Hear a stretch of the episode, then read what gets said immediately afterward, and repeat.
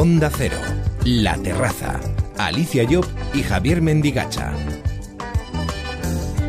Buenas noches, Javi. Buenas noches, Alicia. Aquí estamos una madrugada más y además saludando a nuestros oyentes desde esta terraza, echando la vista atrás. Hoy hace buena noche ¿eh? para recuperar uno de esos tiempos más importantes que hemos vivido en la historia reciente de nuestro país, la transición. Lo vamos a hacer de la mano de uno de sus protagonistas, porque la vivió de forma intensa, Fernando Ónega. Además, iremos hasta otro de los espacios naturales que tenemos en nuestro país. Hoy visitamos Peña Cabarga. Y seguimos descubriendo el cine porque nos hemos propuesto darles a conocer a nuestros oyentes cómo se trabaja en el cine. Hoy lo hacemos de la mano de uno de sus directores. En definitiva, Javi, les mostramos un día más el lado humano de la vida desde esta terraza de Onda Cero. Pues vamos a ello.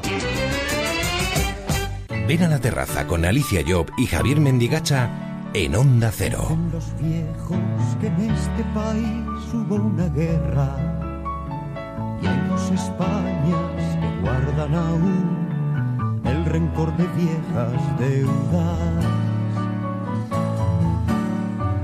Dicen los viejos que este país necesita palo largo y mano dura para evitar lo peor. Esto te suena, ¿no, Alicia? Muchísimo. Además te iba a decir que, bueno, pues tengo los pelos como escarpias un poco, porque nos recuerda a otros tiempos, ¿verdad? Que también hemos vivido. Pero fíjate que a nosotros nos recuerda a nuestra niñez, porque nosotros ya somos de la generación que creció y vivió con la democracia.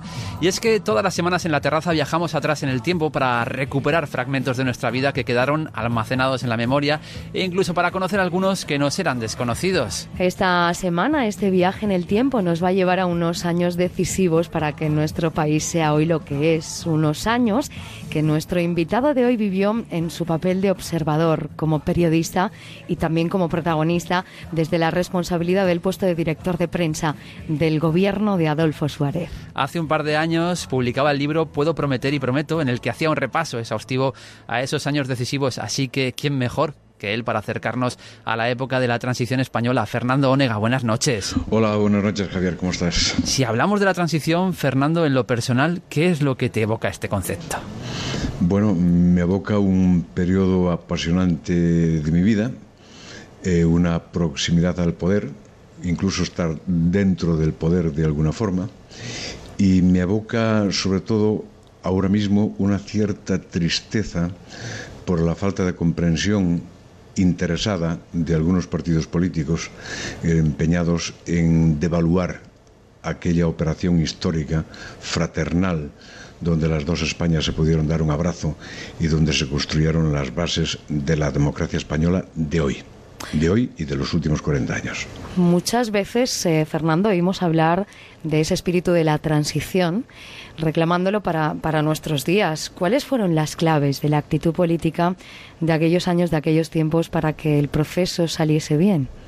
Las claves fundamentales ha sido tener un, motor, que ha sido el rey Juan Carlos, eh, un actor fundamental, osado, y brillante que se llamaba eh, Adolfo Suárez y un inspirador legal eh, o un redactor legal, no sé muy bien cuál sería el término, eh, que ha sido Torcuato Fernández Miranda.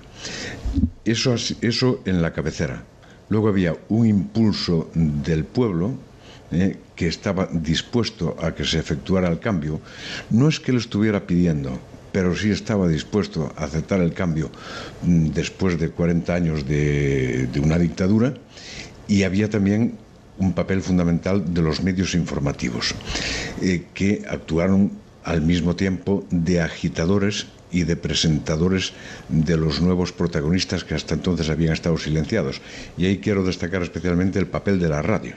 La radio ha tenido un papel básico porque ha sido al emitir los sonidos de Santiago Carrillo, de Pasionaria, de gentes que habían estado 40 años eh, condenadas eh, a vivir en el exilio en primer lugar y luego a que no conociéramos su forma de pensar, pues los ha humanizado y ha permitido presentarlos a la ciudadanía como gente normal que pensaban también en los intereses nacionales y que no eran, como se decía, unos enemigos de la patria. Yo creo que esas han sido las bases. Y luego había, eh, fue posible hacer un proyecto de país, que es lo que falla en este momento. Un proyecto de nación un proyecto basado básicamente en la idea de llegar a la democracia y eso permitió la unión de todos los partidos políticos que desembocó finalmente en, en la constitución que hoy tenemos. Fernando, ¿por qué Adolfo Suárez? ¿Qué vio el rey en él para encargarle en estos años decisivos en la misión de ponerse al frente? Em, el rey lo estuvo examinando durante, durante años. El rey necesitaba eh, un actor que pusiera en práctica su proyecto, un proyecto que tenía como objetivo llegar a la democracia, pero que no estaba diseñado, ni nunca estuvo diseñado, tuvo muchísimo de, improvisación. Entonces el retrato robot eh, que tenía el rey en la cabeza, muy ayudado por Torcuato Fernández Miranda, coincidía eh, con la figura de Adolfo. Era un tío joven, era un tipo legal y leal, era un hombre que procedía del régimen anterior, es decir, del movimiento, había sido ministro, o era, eh, cuando se pensó en él, ministro secretario general del movimiento, y eso tranquilizaba a lo que entonces llamábamos el búnker. Y por otra parte, pues tenía una voluntad de diálogo y de apertura que daba alguna esperanza a lo que entonces se llamaba la oposición democrática, que era todo el resto de España que no era el movimiento nacional. Y ese, ese, retrato fue el que condujo a Adolfo, lo examinó reiteradamente Torcuato Fernández de Miranda y el propio rey y llegaron a la conclusión de que era él. Pero esa confianza se fue perdiendo con los años, se fue desvaneciendo. ¿Qué pasó? Sí, bueno, mm, eh, hay, que decir que la llegada de Adolfo Suárez, a pesar de que el, esquema o retrato robot coincidía con su persona, eh, fue recibida con pitos por parte de gran parte de la, de la clase política de la oposición, a la que no convencía y por parte también del búnker, eh, que lo veían pues un, trepa, una cosa así, una especie de, traidor que iba a hacer una cosa por la que no habían muerto un millón de españoles, etcétera, etcétera. El, el rey mm, pierde su confianza en Suárez o Suárez entiende que el rey ha perdido su confianza en él, eh, pues aproximadamente por el año 80, eh, una cosa así, eh, ya muy, muy al final de su mandato y yo creo que es por lo que se va Adolfo Suárez. Suárez dimite por varias razones, porque estaba siendo sometido a una presión impresionante por parte de todo el mundo, era el objetivo contra el que se disparaba después de haber hecho todo lo que hizo. Eh, los empresarios lo consideraban un rojo peligroso, los no empresarios lo consideraban un, derechoso que, eh, que, era enemigo de sus intereses y de la prosperidad nacional, eh, y los militares. Entonces los militares ejercían una presión sobre el rey constante, constante. El rey dedicó la mitad de su mandato en aquella época a, ser rey de todos los españoles y la otra mitad a hablar con los militares que eh, eran levantiscos, sobre todo los que tenían acceso al rey, porque eran gente eh, que habían ganado una guerra y, y, entonces estaban viendo que los enemigos a los que habían derrotado empezaban a tocar cuotas de poder y empezaban a tener audiencia en el poder y eso les cabreaba profundamente y culpaban a Suárez. Y le pidieron al rey la cabeza de Suárez.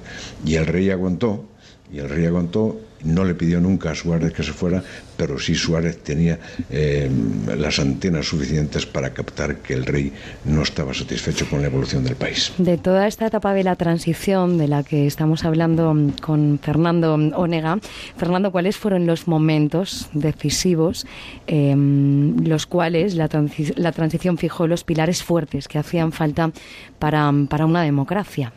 Yo creo que el, el momento decisivo después del nombramiento de Suárez como, como presidente del gobierno ha sido la ley de reforma política que fue aprobada en referéndum. Bueno, primero fue aprobada por las Cortes franquistas, eh, que pasará a la historia como el araquiri de las Cortes franquistas.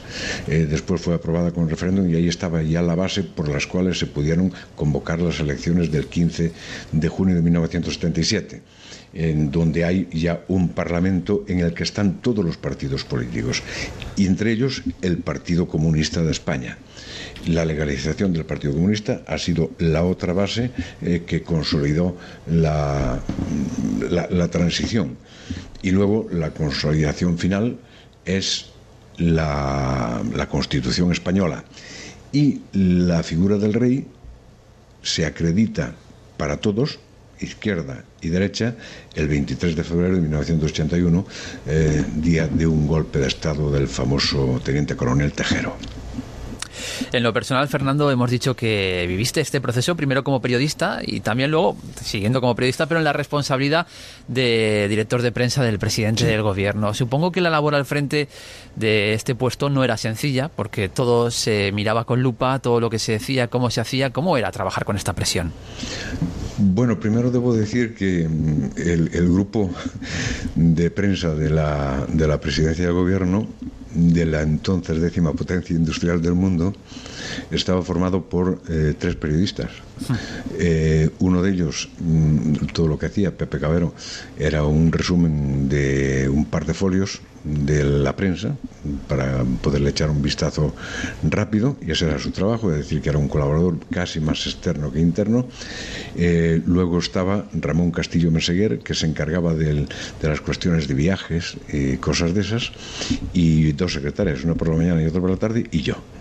Con lo cual pues prácticamente era, yo la única persona, comparado con la Secretaría de Estado para la Información, que hay en este momento, que debe tener algo así como 3.000 funcionarios, pues er, éramos, éramos un, grupillo que, sin embargo, pues yo hacía todas las tardes, durante una temporada larga, eh, una reunión abierta a los periodistas que quisieran asistir, un briefing, para informarles de la, de la situación y darles las claves del, del momento. Y, y bueno, y nos manteníamos bastante bien en la relación en la relación con la prensa eh, presiones pues eh, yo no sé las que harían los ministros. Yo desde luego no ejercía ninguna ningún ningún tipo de presión eh, informaba de lo que sabía. Y algunas veces pues he situaciones anecdóticas curiosas e incluso ridículas como, como, corresponde a la figura de a la figura de un portavoz. Así de sencillo, no, no, no tiene mayor misterio, porque Suárez era un hombre que él personalmente era contradictorio. Cuando viajaba hacía larguísimas conversaciones de madrugada con los periodistas en el hotel donde se hospedaban. Eh, y sin embargo, solamente hizo una rueda de prensa oficial en el Palacio de la Moncloa mientras yo estuve al frente de, de aquel gabinete de prensa.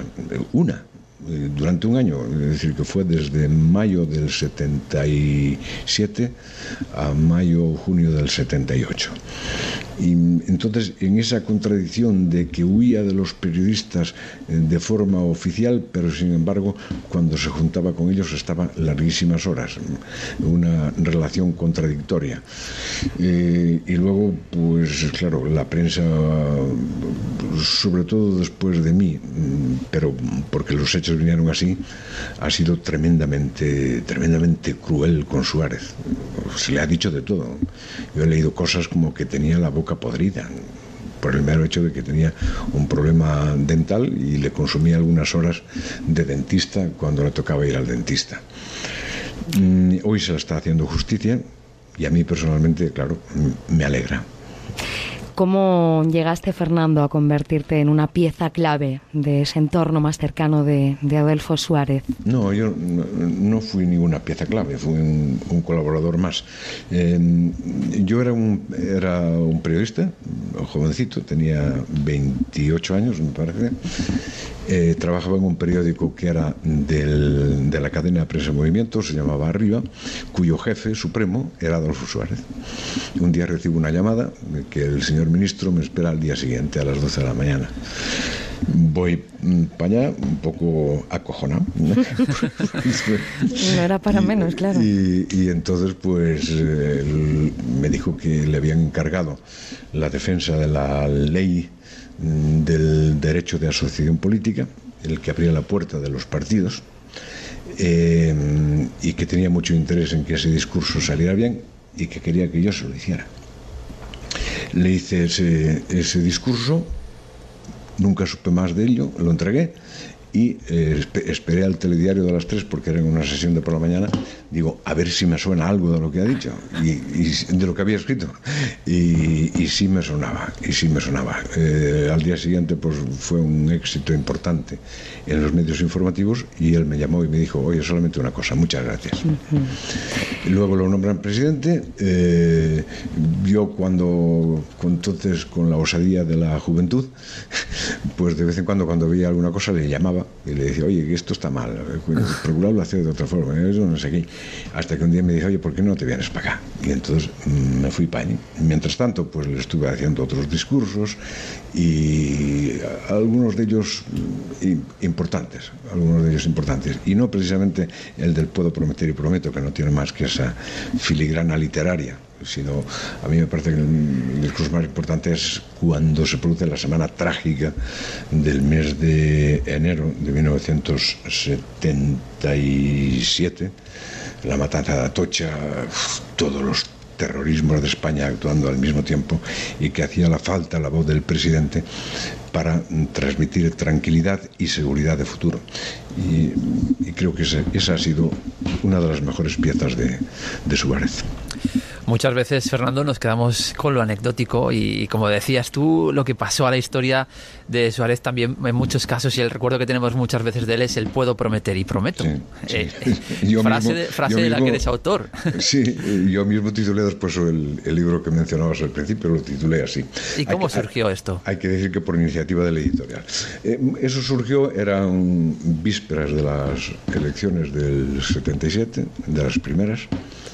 Entonces eh, Suárez yo entiendo que debía tener algún problema de credibilidad o él creía que tenía un problema de credibilidad y estábamos en una reunión en su despacho, él mismo, el general Gutiérrez de Mellado y yo. Entonces, eh, una especie de tormenta de, mm, de cerebro, suponiendo que al mío se le puede llamar así, eh, pensando en lo que podría decir. Y él dice, yo es que lo que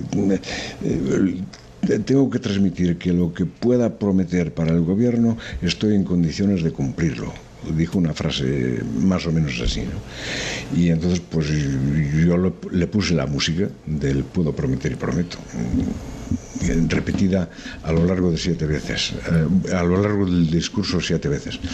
Bueno fue un impacto y yo valoro especialmente el valor de Suárez de decirlo así, porque era una forma novedosa de, decir un discurso y él asumía muy bien eh, la novedad y la incorporaba a su léxico eh, con una normalidad que en este momento debo llamar pasmosa, después de lo que he vivido. Bueno, hace unos meses la veíamos cómo se utilizaba también esta, esta frase. No sé si, si hubiese tenido esto copyright, Fernando. Eh, pues eh, serían ricos los herederos de Suárez, porque la frase es de Suárez, ¿no? bueno, sin lugar a dudas, eh, Fernando Nega, por tu experiencia, por tu trayectoria profesional como periodista, formas parte de la historia de España, de la historia de la transición a la que nos has acercado un poquito a, a toda esta etapa de la mano de las personas, como decimos, que lo viviste intensamente y así lo reflejaste en este libro del que, del que hemos hablado. Fernando Nega, muchas gracias por compartir este rato con nosotros en nuestra terraza aquí en Onda Cero. Buenas noches. Gracias a vosotros, muy buenas noches. Buenas noches.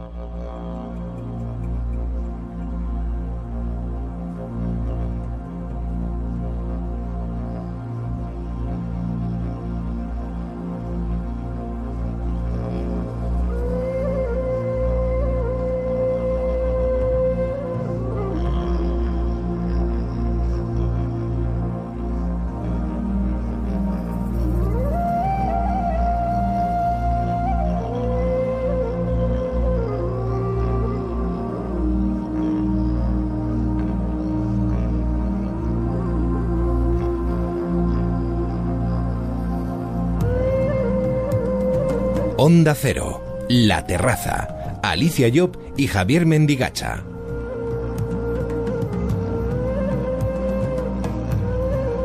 Nos acercamos, eh, Javi, ahora mismo a Cantabria. Cuando hablamos de este lugar de España, ¿verdad que nos recuerda un poco, aparte del mar, a toda la zona verde que hay en este espacio. Qué sitios más bonitos tenemos en nuestro país. Qué bonito, nos estamos dando cuenta ¿Cuántos en este rincones programa. estupendos. Sí, sí. Y por descubrir muchos de ellos. Seguramente que uno de estos, em, pues alguna vez tenemos que ir a visitarlos, ¿verdad? Hoy nos ubicamos en el macizo de Peña Cabarga, un macizo que preside un espacio natural con el mismo nombre, un enclave desde el que se puede divisar toda la costa de Cantabria, Santander y su bahía y también los picos de Europa. Fíjate qué lugar más bello.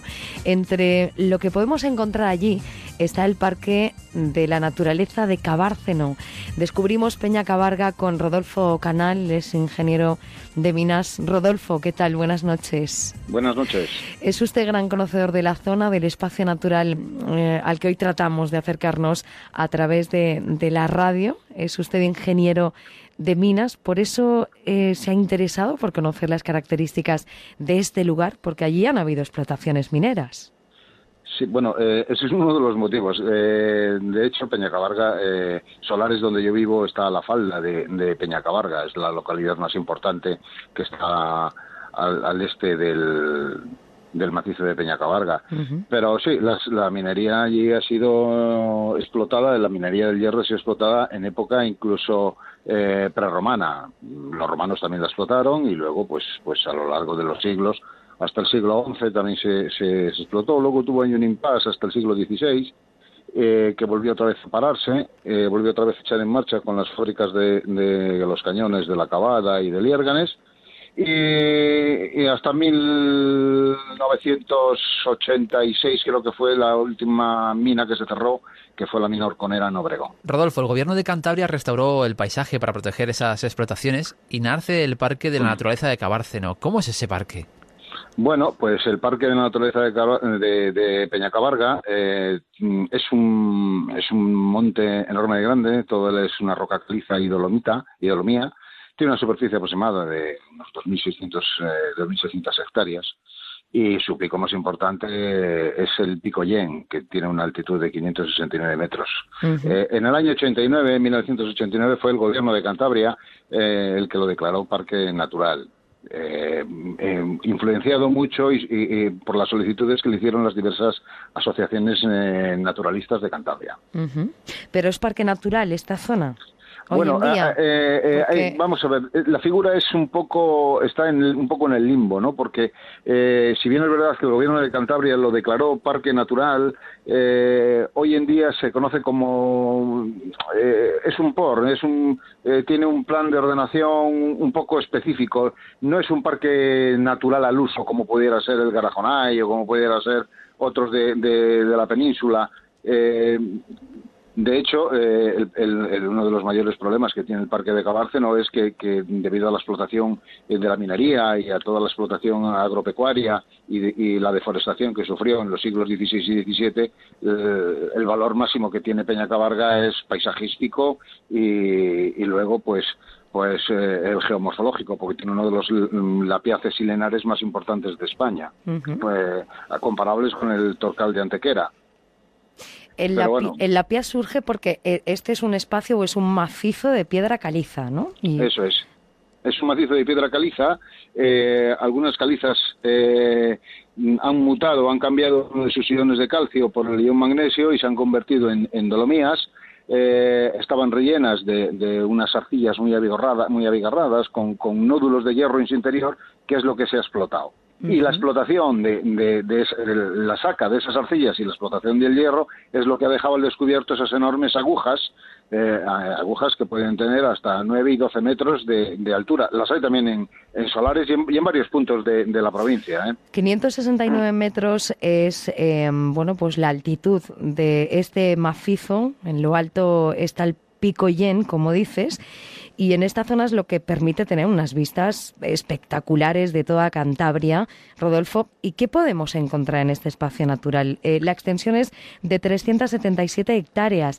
¿Qué encontramos allí aparte de este, aparte de este parque de naturaleza de Cabárceno? Hombre, aparte, de, eh, aparte del Parque de la Naturaleza de Cabárceno, eh, como he dicho antes, hay muchísima, eh, muchísima arqueología industrial procedente de la minería, eh, se pueden ver eh, las explotaciones de la mina Complemento, la mina Cabrita, los pozos de agua que, se utilizaron son pozos artificiales que se crearon para el lavadero del mineral. Están los pozos de Balcaba, está el pozo del Acebo en el Parque de Cabárceno, está el, el, de mayor tamaño, que es el que está entre eras sobre mazas y solares, que es el, el pantano de Eras.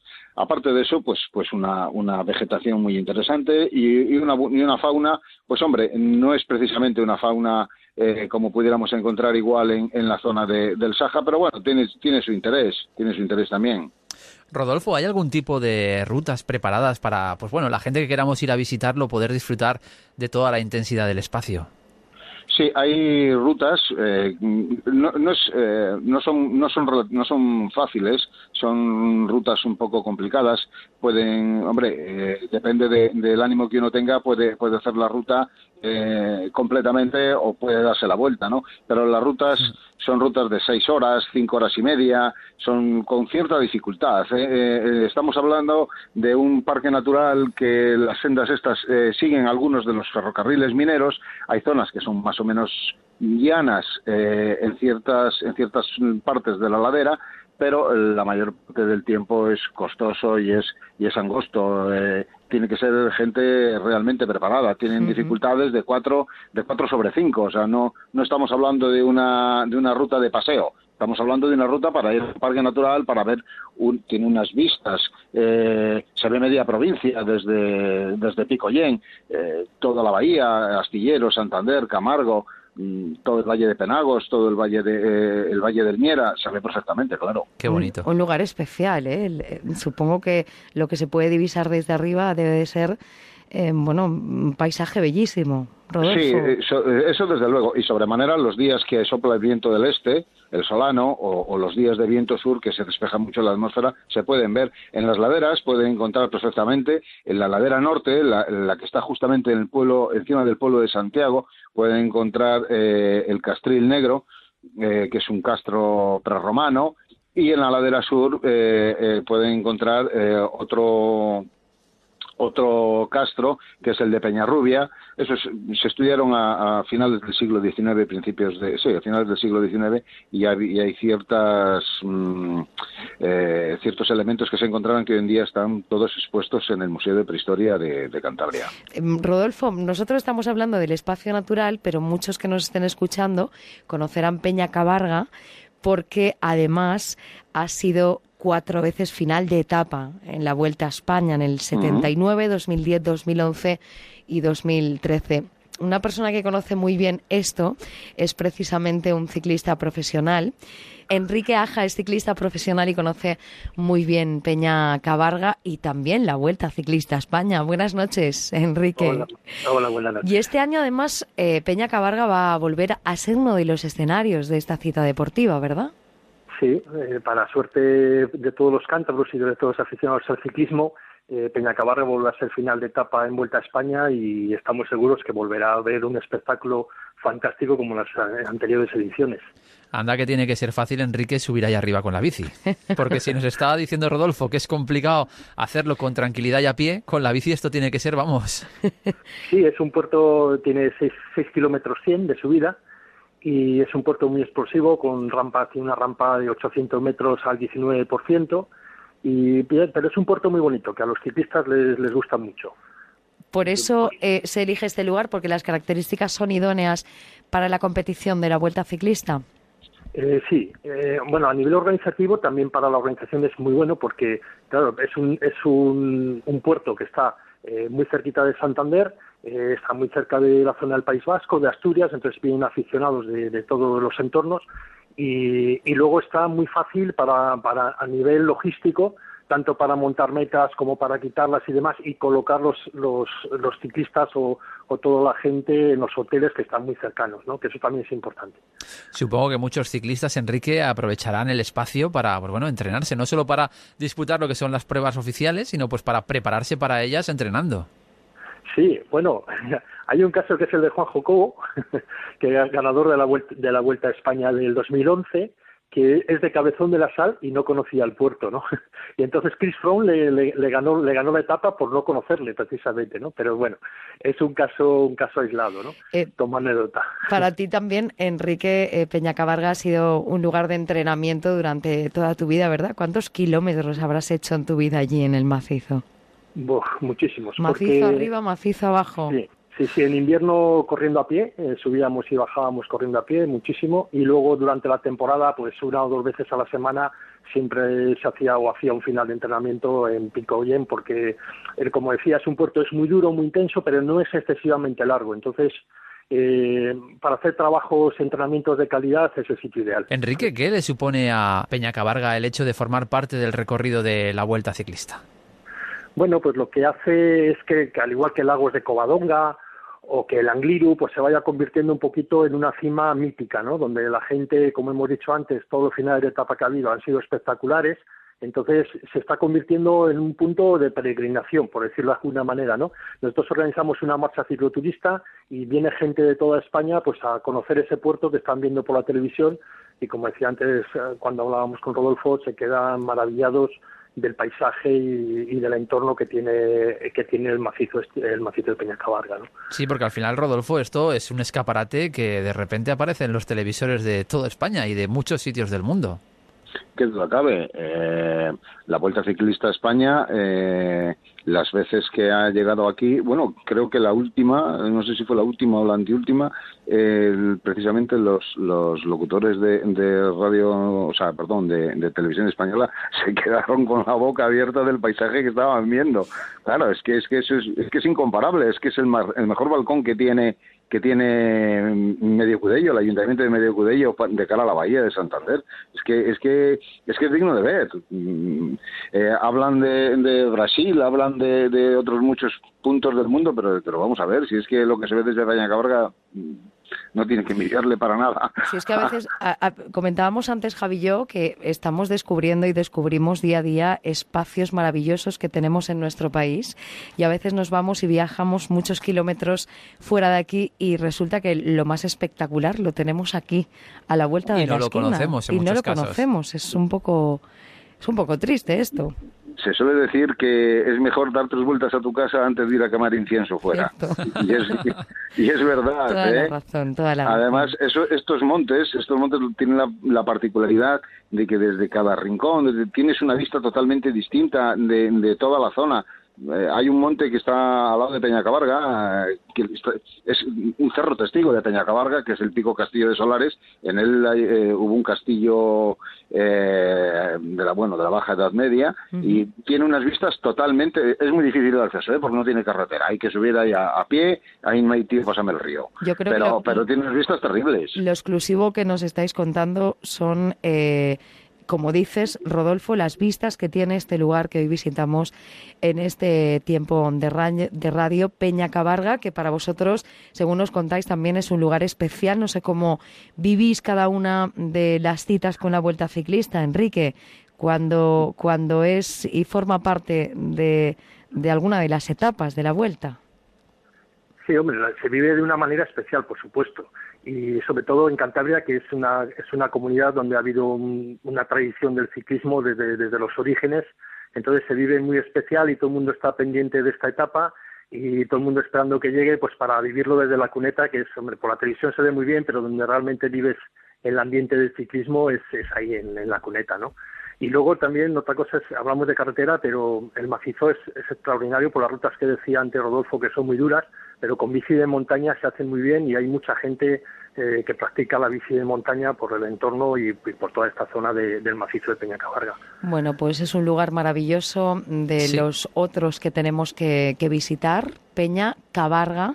Eh, este año vuelve a ser una de las eh, etapas por donde pasa la Vuelta Ciclista a España y estaremos pues seguro que más pendientes porque ya lo conocemos el lugar, ya lo ubicamos en el mapa, nosotros que no lo conocíamos. Rodolfo, Enrique, muchísimas gracias por acercarnos un poquito a este lugar del Cantábrico. Gracias, buenas noches. Buenas noches a vosotros, gracias. Buenas noches. Buenas noches.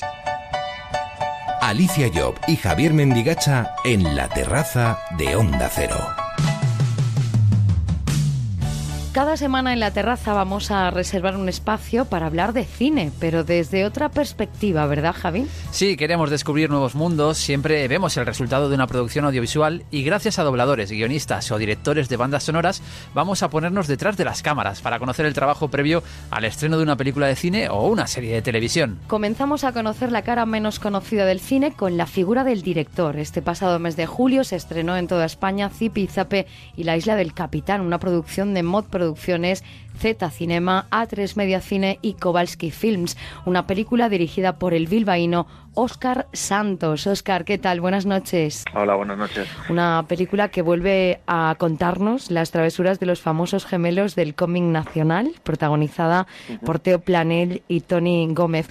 ¿Es más difícil dirigir una película protagonizada principalmente por niños? Bueno, tiene sus peculiaridades pero yo vista la experiencia que he tenido en las dos películas, em, creo que lo que más cuesta son, pues técnicamente son películas muy complejas con muchos efectos especiales y eso sí que a veces es un poco más pesadilla, pero es verdad que necesitas un poco más de tiempo con los chavales a veces, pero no sé, yo el grupo de niños que he tenido en esta película, que son todos unos cracks, también los que tuve en la otra, pues me han hecho la vida tan, tan fácil que no puedo diferenciar de mi primera película, por ejemplo, donde tenía un niño, traje con una niña, pero no tenía, pero los protagonistas eran casi todos adultos. O sea que por mi parte... Genial.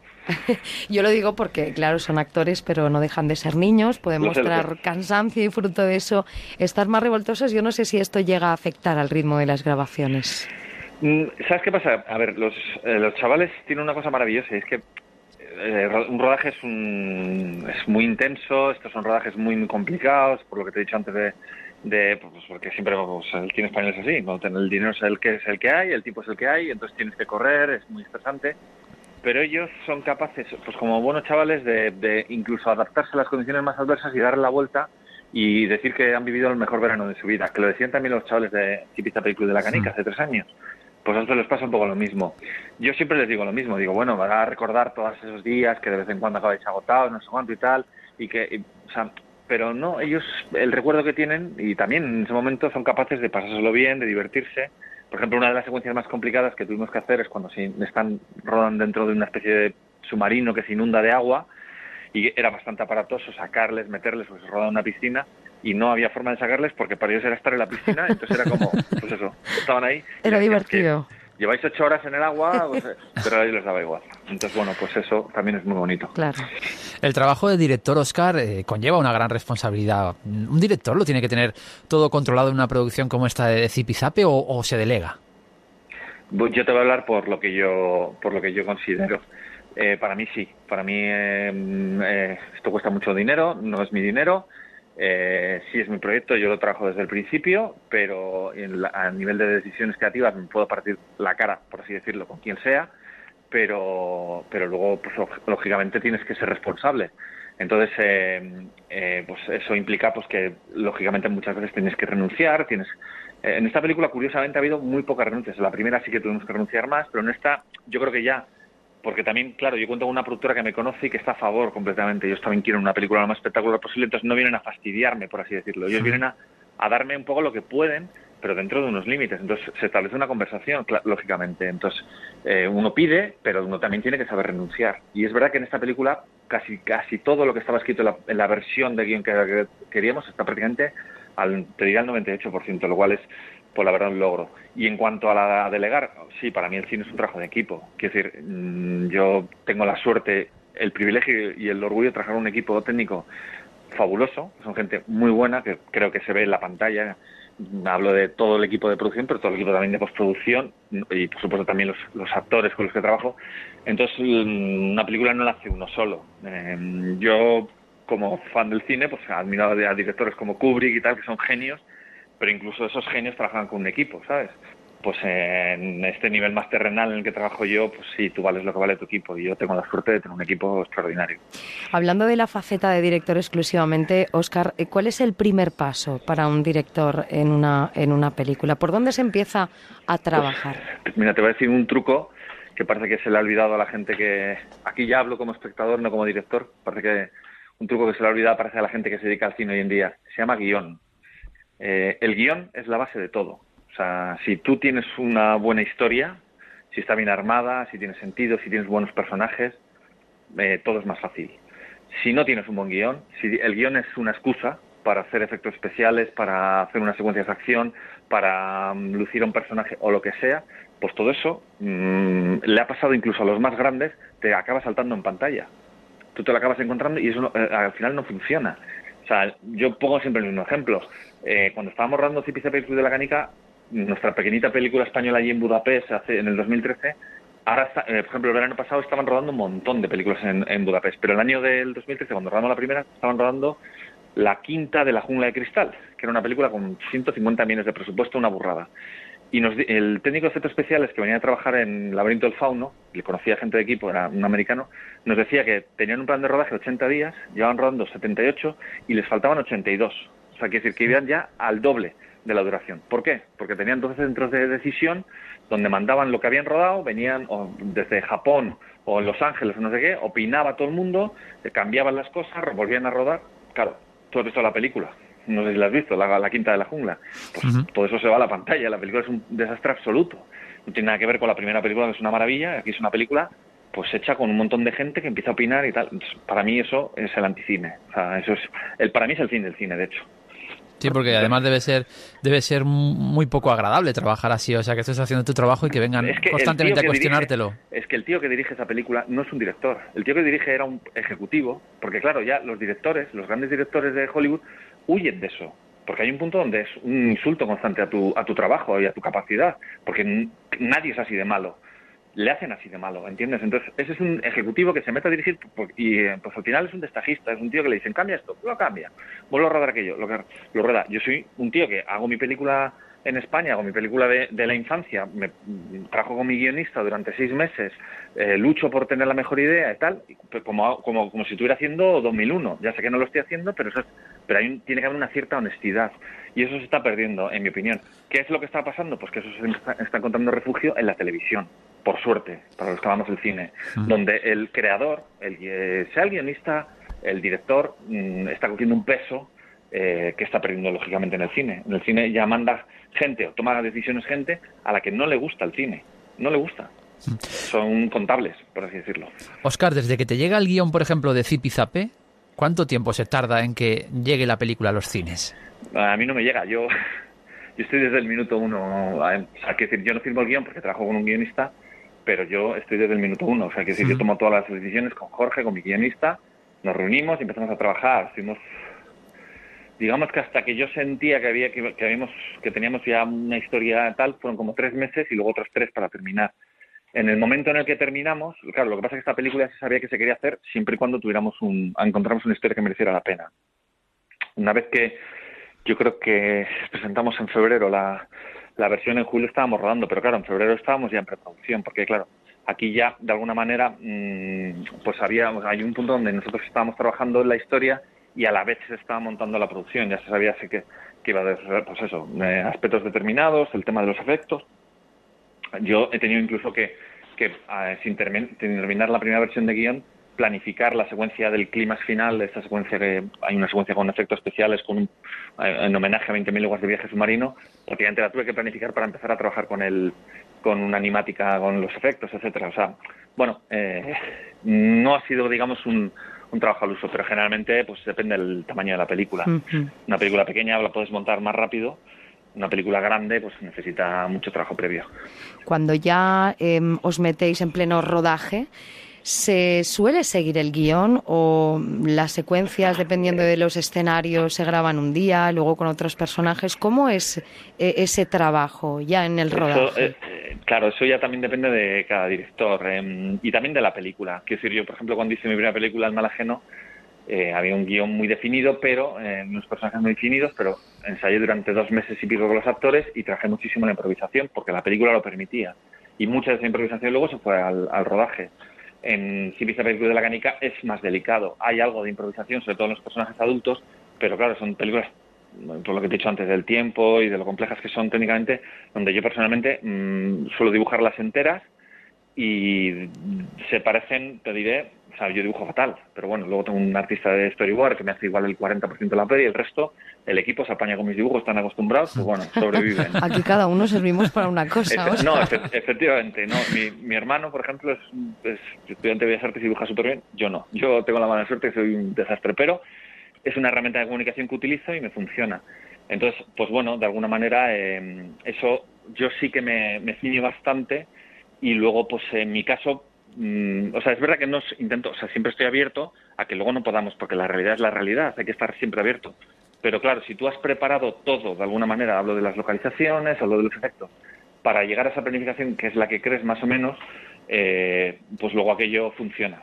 O sea, te hablo de, por ejemplo, esa secuencia donde está aumentada, corregida para aumentar, para mejorar, no para, no para cambiar, para, por renuncia, porque no se ha podido hacer, etcétera. O sea, de alguna manera, pues está todo muy medido, es un trabajo de mucho tiempo, no de una persona, de un equipo entero.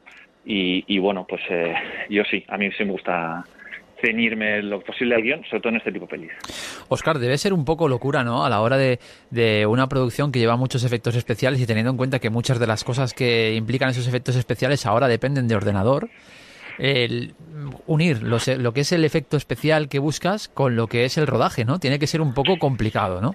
Bueno, no es fácil, a veces es un rollo, eh, no te lo voy a negar, pero también es una cuestión de confianza. Yo tengo una confianza brutal en, la gente con la que he trabajado y en concreto en esta película tengo la experiencia de trabajar con Juanma Nogales y la gente de Twin Pines. Creo que han hecho un trabajo extraordinario. Desde el principio, Juan, Juanma a mí me transmite una seguridad una confianza porque yo muchas cosas que no tengo ni idea cómo se van a hacer. Yo planteo y tal y voy aprendiendo sobre la marcha viendo lo que lo que entre varios, no solo ellos, él, sino entre varios jefes de equipo, deciden cómo vamos a rodar esa secuencia submarina, bajo el agua, qué cosas vamos a hacer, qué tal, cómo van a ser los movimientos de cámara dentro y fuera, etcétera, etcétera. O sea, pues a veces eso todo es un poco pesadilla, pero eh, mi trabajo como director es no olvidarme de lo que hablábamos antes, de que hay un guion y sobre todo que hay unos personajes. Y que por muy bonito que sea el efecto especial, si los personajes no están a la altura, pues nadie se va a querer la película. Entonces, eh, hay que delegar lo que hablábamos antes en, esa gente, en que confiar, luego tú estás ahí en ese momento para decir esto más aquí, esto más allá, o esto no me termina de convencer, pero céntrate y no, no, no dejes de lado eh, lo más importante. el alma de una película son sus actores, son sus, sus, personajes. Entonces, pues bueno, eh, equilíbrate y presta atención a ciertas cosas, pero no te olvides de otras. Efectivamente, son los que dan vida, ¿no? A la trama o a la historia de. Pues eh, yo es que soy muy clásico. Yo es que soy muy clásico. O sea, yo he crecido viendo el cine de los buenos y mm, parece fácil, no lo es, es muy difícil, pero para mí es una escuela permanente, ¿sabes? Yo mm, veo a Steven Spielberg que empezaba cuando yo era un crío, que ya es un clásico tan grande como otros muchos y Spielberg pues es que mm, parece que lo que hace es súper difícil, o sea, lo es, porque es un, es un genio como otros muchos, pero es que es un tío que piensa mucho, que tiene todo muy elaborado y que casi siempre ha acertado. A veces, obviamente, como aparte de que tiene muchísimas películas, pues ha equivocado, pero, pero bueno, no, no sé, es lo que te digo, o sea, Oscar, como decimos, ha dirigido, bueno, pues recientemente Zipizape y la isla del capitán. Eh, hace tres años Zipizape y el Club de la Canica, del que has hablado, pero también es director de cortometrajes, por ejemplo, Torre o em, El, Soñador. Además, también El Mal Ajeno, como has nombrado antes, fue otra de las películas Que, que tú has dirigido, que además te seleccionaron para el Panorama Festival de Berlín en el año 2010. Em, en toda la trayectoria, como dices, también hay momentos eh, tensos porque además hay que estrenar película o trabajo en eh, una fecha en concreto, ¿no? Pero también habrán momentos para la diversión, las anécdotas, que tendrás unas cuantas por todo tu, trabajo, ¿verdad? ¿Alguna que recuerdes especialmente, Oscar? Sí, bueno, hay, hay muchas ahí. O sea, por ejemplo, a mí eh, Club de la Canica me ha dado muchas satisfacciones porque es una película que ha estado en, hasta en Toronto, que es uno de los festivales más importantes del mundo, hasta en Sundance, uno de los festivales de cine independiente más importantes del mundo, y de repente pues, eh, pues te encuentras cosas, pues de repente pues, hay una acogida súper calurosa, es una película mm, que recuerda mucho a los Goonies y de repente pues te encuentras que en Sundance eh, todos los que montan el festival en el fondo son unos frikis como tú que le encantan los Goonies y se van todos al cine, o sea, hacen cine, cine independiente y tal, cine como más serio, pero todos corriendo a ver la película española que es como los Goonies. Y me preguntan a mí ellos que por qué no se hacen más felices así. Y le digo, pero tío, si yo vengo de España, ¿a mí qué me cuentas?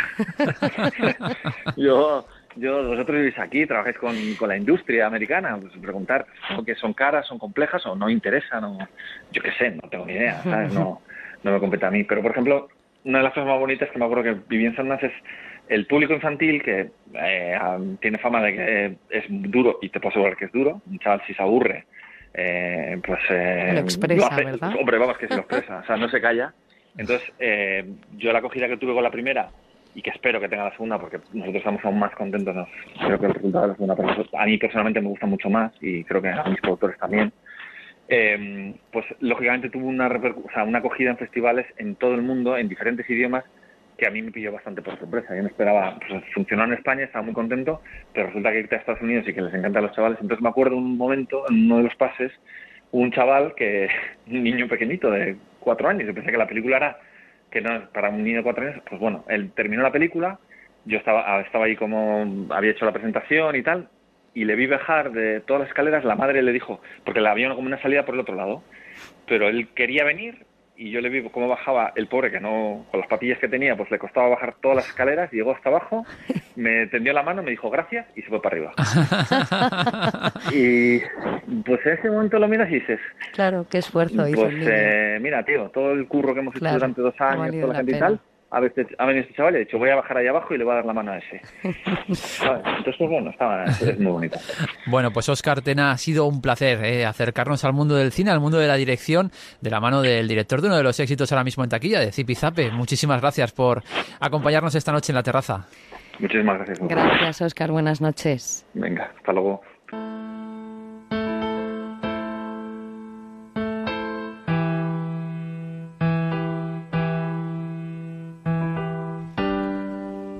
Tiempo ahora para dar paso a nuestros compañeros de los servicios informativos. Noticias ahora de España y del mundo. Volvemos. Queda mucha terraza por delante.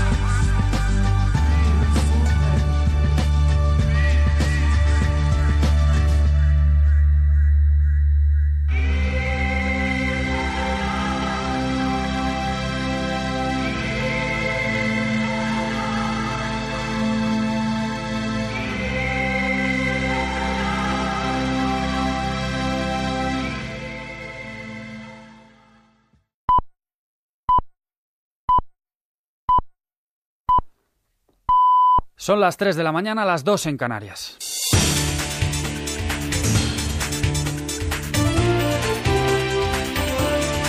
Noticias en Onda Cero. Buenas noches. Comienza una semana que puede ser clave en las negociaciones que mantienen de cara a la investidura y la formación de gobierno el presidente en funciones, Mariano Rajoy, y el líder de Ciudadanos, Albert Rivera. Se espera que la reunión que tienen previsto mantener se celebre a mediados de semana sin que todavía se haya concretado la fecha exacta de la misma. Ambas formaciones continúan destacando que sin un cambio de postura del PSOE, España está abocada a unas terceras elecciones, Javier Atard. Una semana que comienza hoy con la publicación de la primera encuesta del CIS desde las elecciones generales del 26 de junio con estimación de voto y valoración del líderes políticos.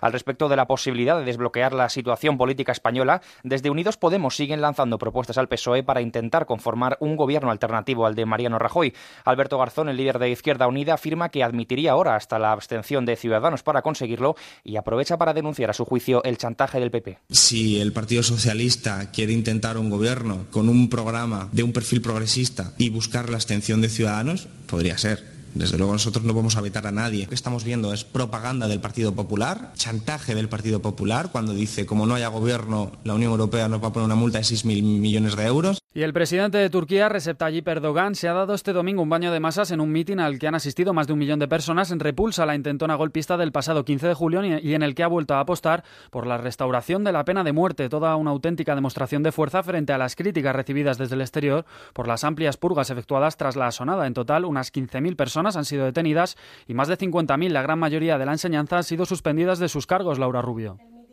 con el himno nacional seguido de una recitación del Corán y una oración en memoria de las 240 víctimas del golpe. Se trata de la primera vez en décadas en que las formaciones opositoras, a excepción del procurdo HDP, acuden a una concentración en apoyo al gobierno. Entre los oradores estaban el primer ministro Binaldi Yildirim, los dirigentes de los dos de los tres partidos de la oposición y el propio Erdogan, que ha asegurado que la amenaza del golpe no se ha superado aún y ha prometido continuar sin descanso las purgas, incluso ofreciendo la posibilidad posibilidad de reinstaurar la pena de muerte. Si el pueblo lo quiere, los partidos políticos deberán respetar su voluntad.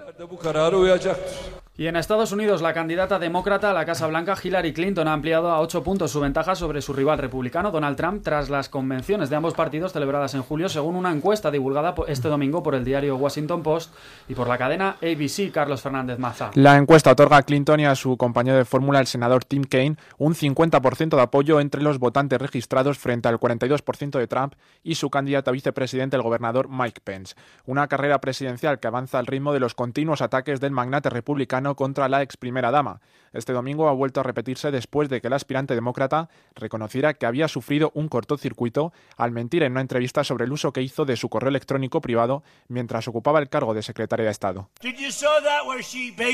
¿Visteis cómo sufrió un cortocircuito? Dijo que lo hizo. Fue con algunos reporteros amistosos que le hicieron una pregunta muy sencilla y ella cortocircuitó.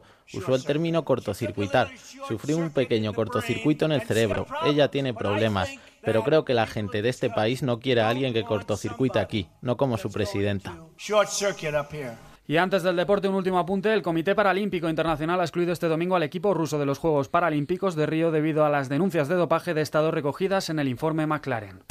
Y en los Juegos Olímpicos y al margen de la derrota de la selección española de baloncesto frente a Croacia 72 a 70 en su debut, conocemos la última hora desde el Estadio Acuático de Río de Janeiro con Héctor Fernández. Aquí estamos en este centro acuático del eh, Parque Olímpico de Río de Janeiro, ahora mismo disputándose la final de los 100 metros mariposa en una jornada en la que vamos a vivir dos semifinales con representación española. En un ratito, en concreto en apenas 25 minutos, la semifinal de los Braza, los 100 Braza con Jessica Val y un poquito más tarde unos 10 minutos después será la semifinal de los 100 metros espalda para Duane da Rocha. Esa es la representación española cuando acaba de finalizar esta final de los 100 mariposa con la victoria para Sara Sockstrom y también recordar que en esta jornada van a dar en unos minutos Julia Efimova, la rusa, suspendida en un principio por dopaje junto al resto de sus compañeros, que finalmente sí está compitiendo aquí en este centro acuático de Río de Janeiro. Gracias, Héctor. Con el deporte terminamos. Más noticias a las 4, las 3 en Canarias y de forma permanente en nuestra web ondacero.es. Se quedan ahora en compañía de la terraza. Síguenos por internet en ondacero.es.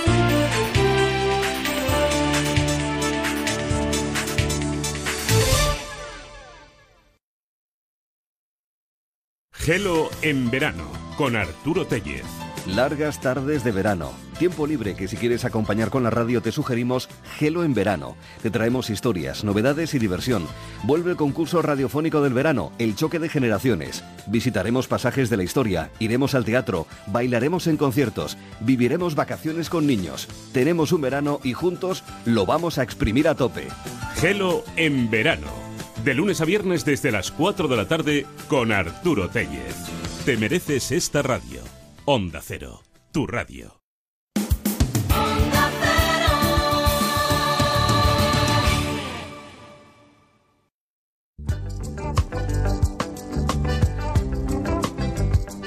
Onda Cero, La Terraza. Alicia Job y Javier Mendigacha. Pues ya nos hemos informado, Alicia, de todo lo que ocurre a nuestro alrededor. Llega el momento de relajarse un poquito más en la terraza. Y están escuchando este programa, por cierto, desde cualquier frecuencia de Onda Cero en España. Y también en cualquier parte del mundo a través de www.ondacero.es. Así que desde donde nos escuchen, gracias eh, por estar al otro lado. Nos iremos ahora hasta Las Palmas. ¿Sabes, Javi, que este 12 de agosto por la noche es la lluvia de estrellas? Allí, con un astrónomo, conoceremos el mundo astronómico, pero también Vamos a conocer hoy otras formas de vivir en este tiempo. Qué chulo va a ser eso. Y oye, ¿qué te parece si nosotros que trabajamos en la radio nos damos una vuelta por el Museo de la Radio en Ponferrada? Pues me parece de lo más interesante. Así que empezamos esta segunda hora de la terraza de Onda Cero.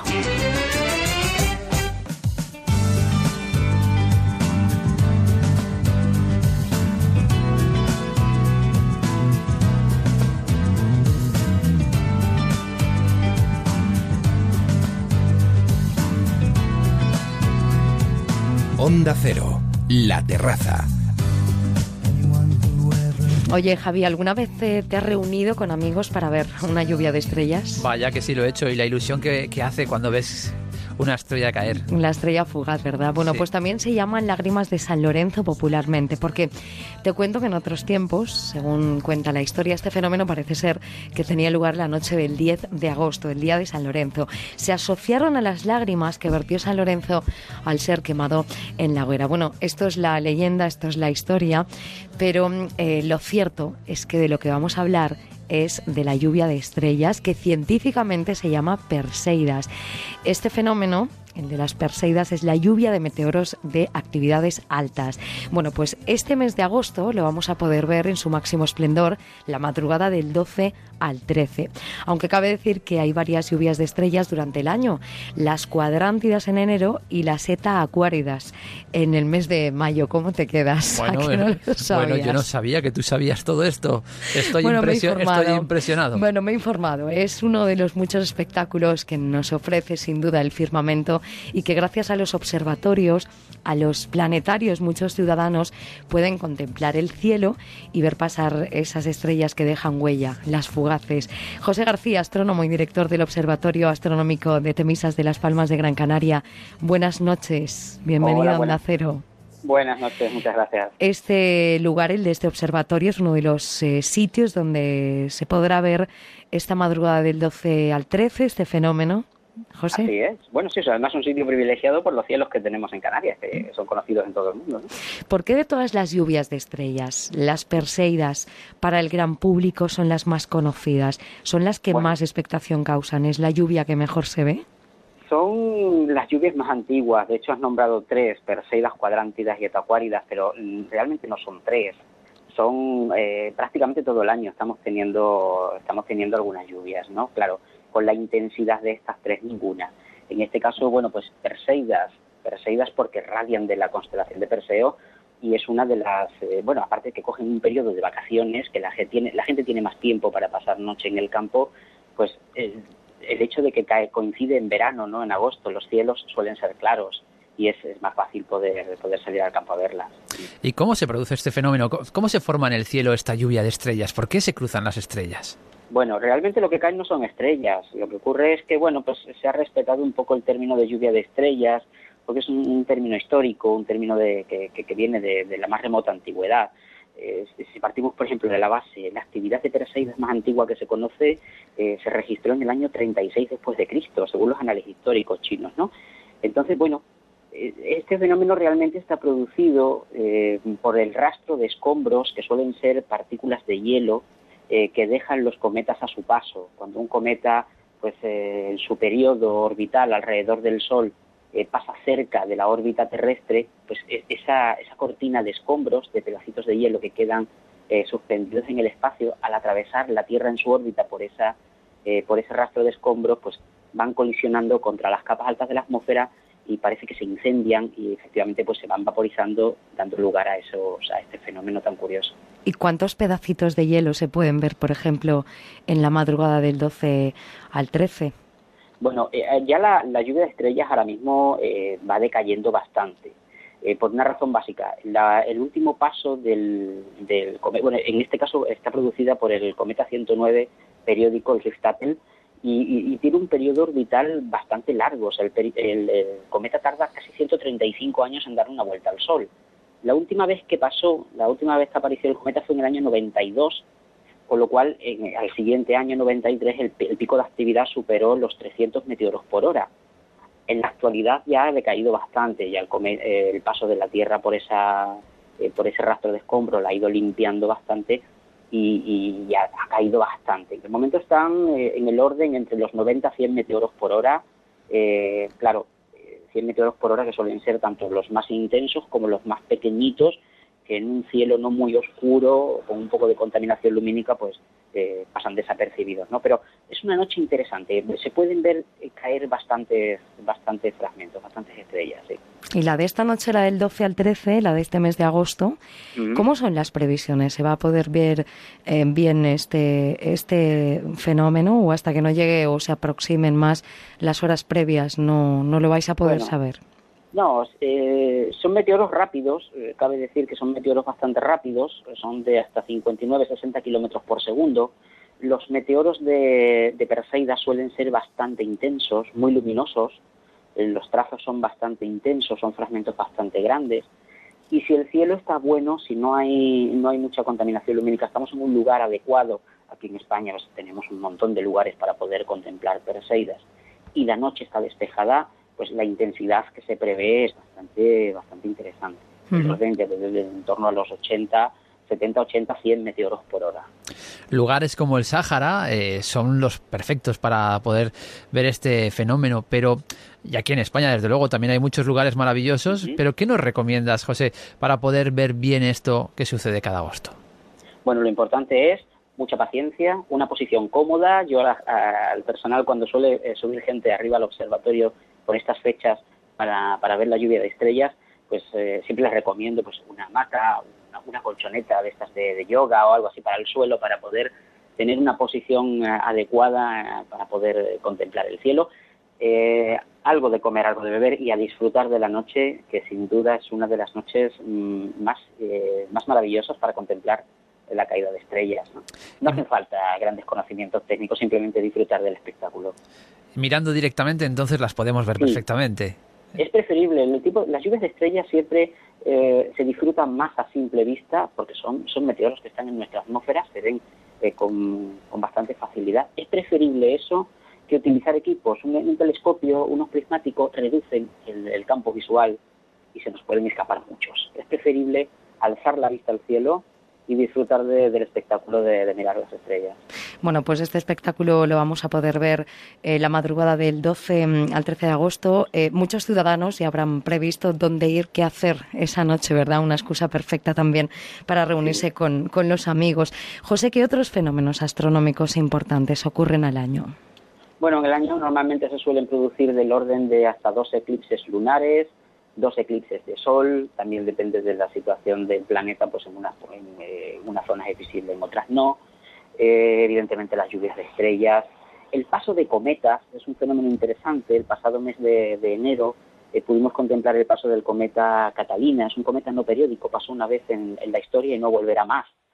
los pasos de cometas son actividades muy interesantes y si echamos un poco la vista atrás también en este año, el 9 de enero fue, por ejemplo, el tránsito del planeta Mercurio sobre el disco solar. Eh, realmente actividades eh, astronómicas puede haber durante todo el año, tanto de noche como de día.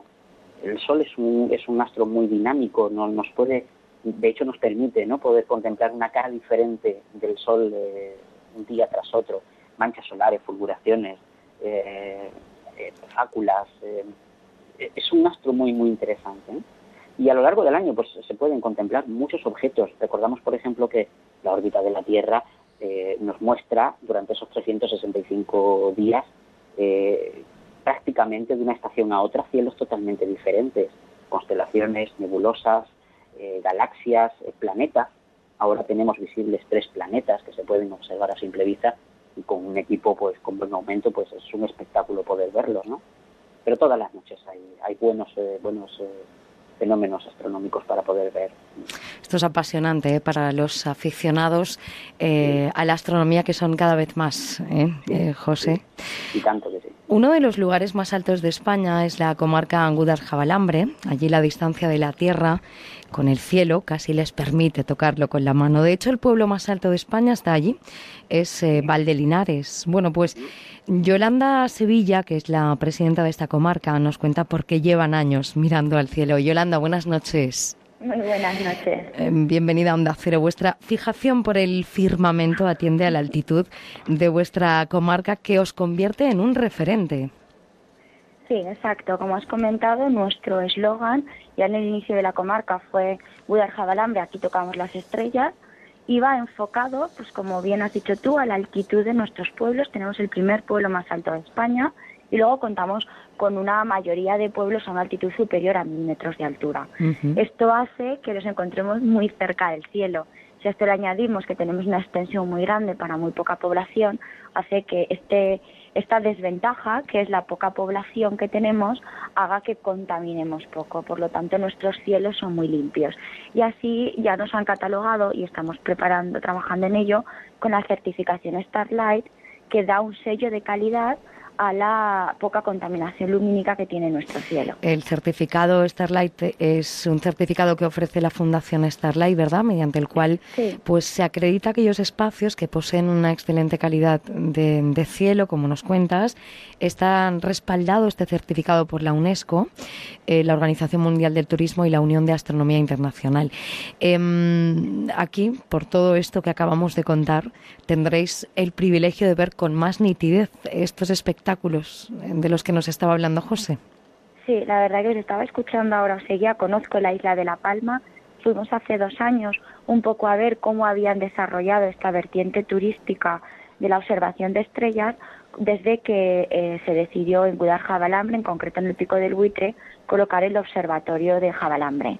Fuimos a ver eh, en Canarias cómo habían desarrollado producto a través de esto porque nosotros llevábamos la idea de promocionarle al gobierno de Aragón un centro de observación, como una, un centro de trabajo para que la gente pudiera, bien los que son aficionados a la astronomía, llevar sus telescopios y conectarse a ellos, y quienes no tuvieran idea de astronomía, ir a aprenderlo.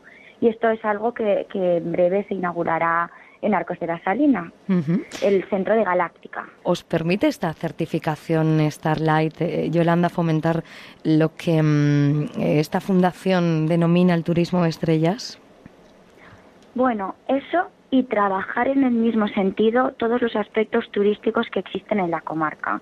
Quiere decir que la certificación Starlight nos abre una puerta a un sello de calidad y a una distinción, pero lo que realmente nos va a promocionar es eh, unir otros agentes. Por ejemplo, el, el agente privado, los empresarios. Hay muchos hoteles que promocionan desde sus balcones la visión de las estrellas, tanto con un telescopio como a simple vista, como te acabo de comentar.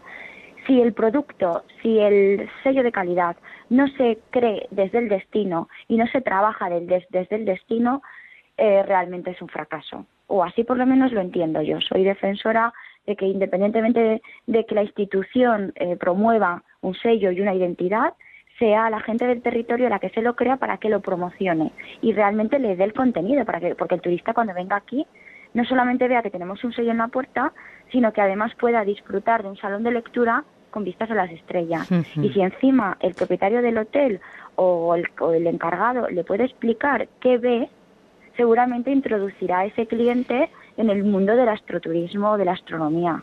Es decir, que toda una comarca implicada en el, el, tema de las estrellas allí en Guadalajara. como te he comentado, fuimos a Canarias precisamente para aprender a ver, para aprender cómo lo estaban haciendo y fuimos el sector público y privado junto para ver qué podíamos aprender, cómo podíamos desarrollar. Vimos que se tematizaban productos, galletas y demás, y llegamos aquí y, y, el, ese empresariado que había venido, en este caso eh, repostero y demás, decidió apostar por esta idea y promocionarla. Y actualmente existen estos lugares donde se hacen formas de estrellas con el pan o con las pastas y demás. Es una forma de recordarle al turista que ha venido a un destino de estrellas, a un destino donde miramos el cielo. Yolanda, ya quedan pocos días para el día 12. ¿Qué tenéis preparado para, para esta jornada? Bueno, pues hay diferentes semanas culturales en ayuntamientos que han promovido esta actividad. Luego, además, desde las oficinas de turismo también se le ha dado repercusión al día para promocionar un lugar desde el municipio donde puedan ver en conjunto la, la lluvia que como te digo se podría ver desde cualquier sitio. Pero sí que es verdad que un poco se va a intentar desde las oficinas de turismo que desde el mismo lugar se pueda en concreto hacer un día de unión o una noche, ese momento, ¿no? Un poco de comunidad de, de vecinos o de turistas como, lo, como podamos en ese momento organizarlo para darle la difusión para darle la difusión y para disfrutar de esa magnífica noche. Bueno, pues eh, os deseamos lo, mejor en este mm, objetivo que os habéis marcado en esta comarca y a seguir disfrutando de vuestro magnífico cielo. Yolanda, buenas noches. Buenas noches y cuando queráis aquí os esperamos. Gracias. José, en Las Palmas, eh, tú también estás al frente de un museo curioso, es el Museo de, de Meteoritos. Antes hablábamos de que el Sáhara, donde tú has estado, es el mejor lugar para ver una lluvia de estrellas. Allí al Sáhara tú también vas para buscar meteoritos. A ver, cuéntanos un poco todo esto, porque en principio parece que no sea palpable el tema de buscar meteoritos. ¿Cómo se hace esto y cómo se crea este, este museo ahí en Las Palmas? Buscar meteoritos no... A ver, es, fácil es buscarlo, lo difícil es encontrarlos y que efectivamente lo que se encuentre sea genuino.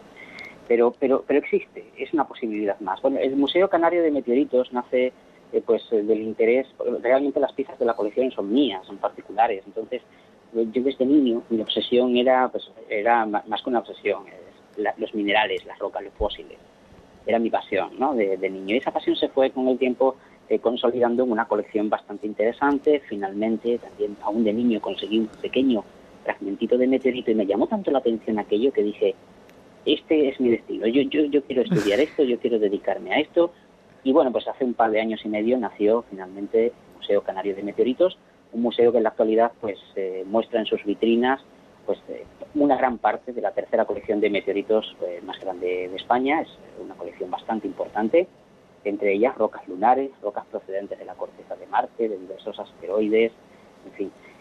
muchos de ellos, la mayoría, son comprados, son adquiridos a otras colecciones, a otros museos, universidades, pero hay un gran número también que, pude, traer en búsqueda en el desierto de Sáhara. ¿Y por qué Sáhara? Bueno, Sáhara es una región eh, donde eh, por, la calidad del suelo, son, son, eran antiguos fondos marinos levantados, fondos fósiles, eh, la estabilidad geológica de esos suelos, una piedra que cae ahí, y si nadie la mueve se queda ahí miles de años. En esos miles de años pues siguen cayendo piedras, se, siguen acumulando y, nadie las toca, ¿no? Nadie, nadie las mueve. Es muy fácil encontrarlos porque realmente un meteorito, eh, es un meteorito de cerca, es una piedra negra, está quemada. Y esa piedra negra destaca en un suelo pálido, en un suelo blanquecino. Es muy fácil eh, conocerlo. Pero claro, eh, luego viene la segunda parte, que es mandar la muestra al laboratorio, todo el análisis, todo lo que conlleva la certificación de, de esa roca, hasta que finalmente pues termina en las vitrinas de un museo admirado por cientos de personas que se sorprenden cada vez más de, de tener tan cerca un fragmento del universo. Y eso, bueno, pues a ti te produce una gran satisfacción porque además de tu trabajo es tu afición, como nos has contado. José García, muchísimas gracias por acercarnos un poquito el mundo de la astronomía. Seguiremos los consejos ¿eh? para la madrugada del 12 al 13 de, agosto. Muchas gracias. Buenas noches. Gracias a vosotros. Buenas noches.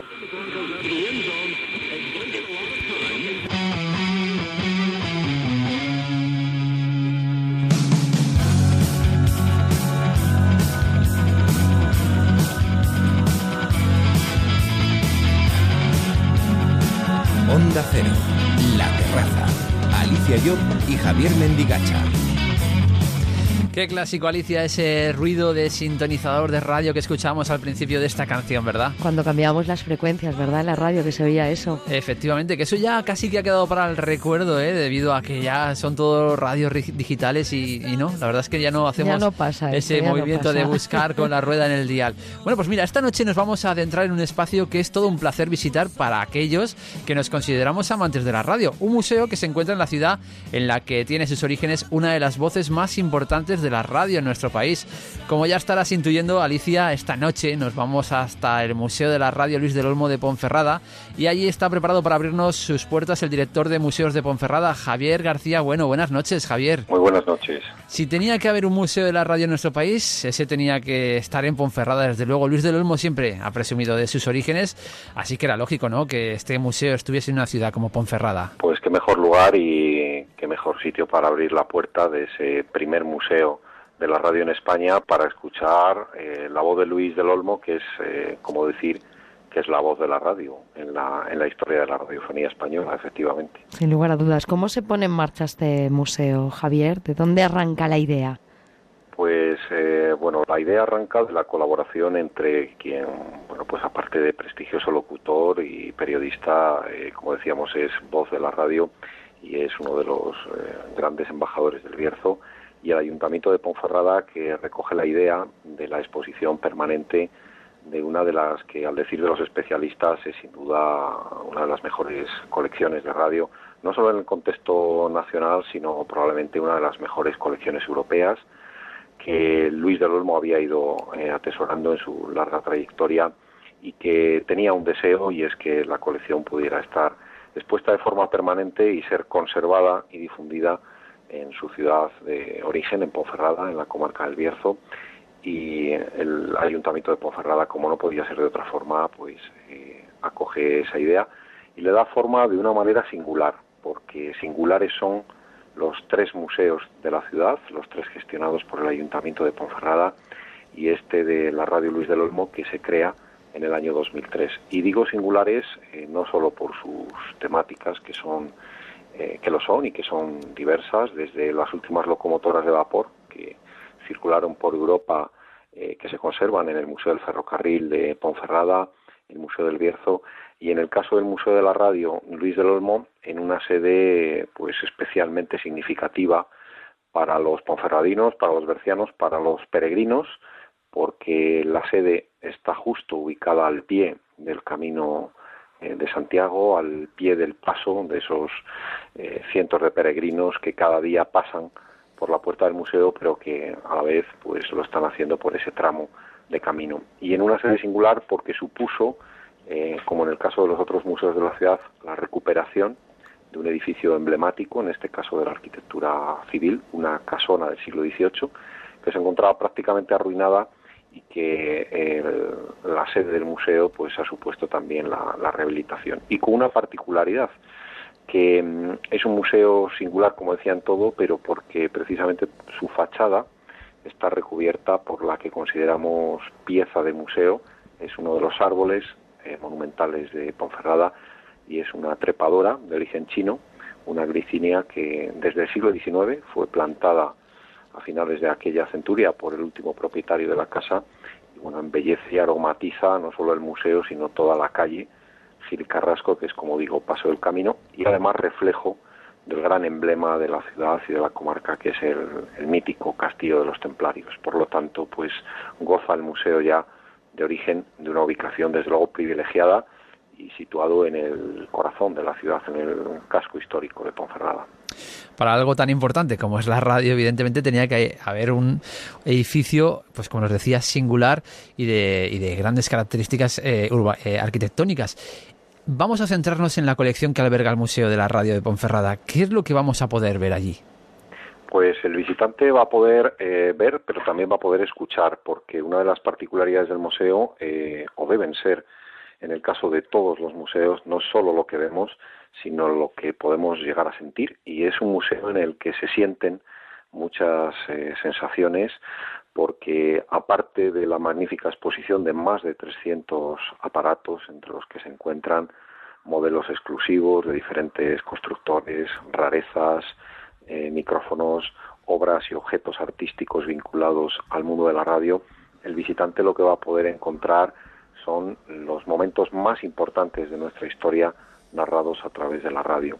Es un montaje eh, museográfico muy ameno que permite que todas las generaciones comprendan cuál ha sido la historia de, nuestra radio y como digo, a la par que eh, se ve una evolución clara eh, de, de los aparatos de radio, se van, el, visitante puede ir interactuando y escuchando todos esos momentos, porque, como decía antes, no es solo una mera colección, ni mucho menos de aparatos, sino que otra de las eh, bueno, pues eh, peculiaridades del museo es el gran archivo sonoro que además conservamos y del cual pues suministramos habitualmente tanto a bueno pues a, emisoras de radio, a particulares, a investigadores que recurren al museo de la radio Luis del Olmo de Ponferrada buscando aquellos momentos que conserva y eso es una de las funciones siempre fundamentales de, los museos. Por tanto, como digo, pues es ese museo eh, tan especial que nos lleva a esos sonidos eh,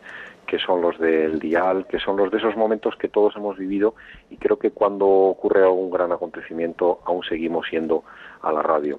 Ahora, como decíais al principio, pues, pues la red, internet, pues evidentemente eh, nos lo trae eh, inmediatamente, pero creo que cuando ocurren cosas que todos consideramos realmente importantes, eh, seguimos siendo y conectando ese aparato que en todas las casas sigue todavía existiendo y bueno, pues le damos cierta también solemnidad a ese momento, ¿no? Por eso digo que son muchas las generaciones pues que enseguida encuentran una conexión sentimental con la radio pues a través de una colección que además parte desde la década de los 20, desde las primeras emisiones radiofónicas en España hasta hasta la actualidad, de tal forma que bueno, pues todos los públicos pueden encontrar esas referencias. Hay piezas extraordinarias, piezas muy singulares que interesan eh, no solamente a los radioaficionados, sino al coleccionismo. Eh, recibimos un volumen importante de consultas, sobre todo eh, procedentes de los países del centro y del norte de Europa, donde bueno, pues el coleccionismo de aparatos radio es sin duda está muy extendido y es algo muy valorado por la exclusividad de aparatos. Pues hay aparatos hasta aparatos que se utilizaron durante la Segunda Guerra Mundial, hay algunos que para nosotros pues son especialmente significativos, como el micrófono, uno de los que utilizó Eva Perón y que fue regalado por la República Argentina eh, a Luis del Olmo y que son, bueno, pues esas piezas sin duda emblemáticas, eh, casi míticas, diría yo, de la historia de la radio, parte del legado de eh, José Luis Pecker, del, gran periodista y locutor, o de Bobby de Glané, es decir, piezas que han llegado al museo pues de la mano, evidentemente, de Luis del Olmo, pero también de, otros grandes locutores en la historia. Hay un momento en la visita eh, en el que todos los aparatos, eh, misteriosamente, de una forma casi mágica, se comienzan a encender, eh, se iluminan todos sus diales y sintonizan la voz de, Luis Olmo. Qué Sin duda, bueno, pues una de las de los momentos, digamos, que en el que el visitante pues pues encuentra esas esas referencias a los sentimientos que decíamos antes. Sin ninguna duda, Javier, la esencia de la radio es el sonido y claro, un museo de la radio, como nos decías tú, tiene que tener un archivo sonoro. ¿Qué tipo de grabaciones conserváis en el museo y ya no tanto lo que hay conservado, sino si lo vais actualizando eh, conforme van ocurriendo acontecimientos en nuestra sociedad? Pues así es, porque eh, es lo que le da sentido precisamente esa actualización. Eh, fundamentalmente el archivo sonoro del museo se ha nutrido de miles de horas eh, de grabación procedentes de diferentes emisoras en las que Luis del Olmo, bueno, pues no hay que olvidar que, que, que ha estado activo más de medio siglo, eh, y que ha pasado pues prácticamente por todas las emisoras que, han existido en los últimos 50 años. Eh, ha recuperado eh, buena parte de algunos de los archivos de esas emisoras. Él siempre se preocupó de alguna forma pues de ir recopilándola, de ir conservándola, sobre todo en el mejor estado posible antes incluso de que se creara el museo para algún día pues probablemente pensar en tenerlo en su ciudad. Ese ha sido, digamos, eh, el cuerpo fundamental de todo ese archivo, pero con posterioridad pues se han ido incorporando nuevos materiales. Precisamente, pues mismo esta mañana eh, recibíamos un último envío de, Luis del Olmo, una, una, caja en la que aparecen pues diferentes programas sobre el estado del debate de la nación, eh, bueno, en soportes y en formatos que vamos en el museo eh, transfiriendo otros sistemas que nos permiten un almacenamiento y que nos garantizan una conservación. Y eso es fundamental y eso es la esencia de lo que también debe ser un, museo, no solamente pues la, mera exposición que a veces eh, vemos o eh, es mucho más que eso y esos sonidos quedan ahí, pues como digo, para satisfacer la consulta pues de instituciones, de un buen número de investigadores, pues que recurren al Museo de Ponferrada buscando esos momentos que no encuentran en otros sitios. Esos sonidos que parece que se hubieran perdido en un tiempo remoto, pero que, se conservan en, nuestro museo. Pues ya sabemos dónde recurrir, Javi, si necesitamos algún sonido de alguna época o algún momento determinado de nuestra historia. Como decíamos, Javier Luis del Olmo está muy vinculado a Ponferrada y a todo lo que es la región del Bierzo. En este museo, evidentemente, tenía que haber una especial dedicación al periodista. ¿De qué manera está reflejada su figura en el Museo de la Radio? Bueno, pues hay eh, una colección muy diversa. Es quizá la parte del, montaje museológico que ofrece pues una diversidad de piezas mayor en cuanto a que bueno pues hay eh, algunos objetos que tienen más que ver con la, con la figura del, del periodista. Desde la primera mesa, mm, que fue la mesa de Radio Juventud de Ponferrada, en la que trabajó Luis del Olmo, posteriormente era patrimonio de Radio Nacional de España y lo donó al, museo. Y es una pieza, bueno, pues eh, especialmente entrañable porque fueron el reflejo de los inicios de, Luis del Olmo en, en la radio. Hay una serie de micrófonos que especialmente él siente un aprecio por ellos pues por distintas circunstancias pues por cómo llegaron eh, hasta él otras veces porque algunos de ellos fueron testigos de la narración eh, de algunos de los momentos más importantes de la historia de España y también de su vida y hay un apartado dedicado a todos los reconocimientos que son muchos tanto en el ámbito pues de la cultura de la sociedad del deporte eh, bueno, un apartado en el que aparecen pues diferentes reconocimientos, premios, distinciones, en el que bueno de una manera destacada está también la de hijo predilecto eh, de Ponferrada. Y bueno pues desde la medalla de la UNESCO de Gandhi a la medalla del mérito del trabajo eh, bueno podríamos citar una gran cantidad de ellos y que de alguna forma pues reflejan también el, prestigio del locutor y en esa parte hay algunas obras de arte eh, muy importantes que no siendo radios están en el museo. Hay algunas piezas escultóricas, hay por ejemplo pues pinturas de Ortiz Úrculo o retratos de Álvaro Delgado, es decir que se combina la esencia de todos esos objetos a través de los cuales podemos de alguna forma seguir eh, la estela de la voz de, Luis del Olmo. Nos parece interesantísimo todo lo que estás contando, Javier. Eh, podríamos decir que este Museo de la Radio Luis del Olmo de Ponferrada es mucho más que un museo. Es un museo que está, que está vivo y que sigue la actualidad y que se convierte también en archivo de esos momentos radiofónicos importantes de la historia.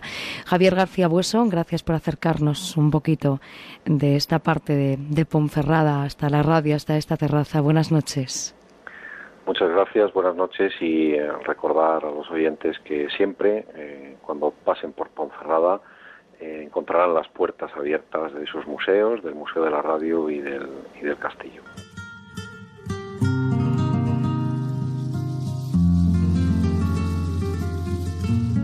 Ven a la terraza con Alicia Job y Javier Mendigacha en Onda Cero.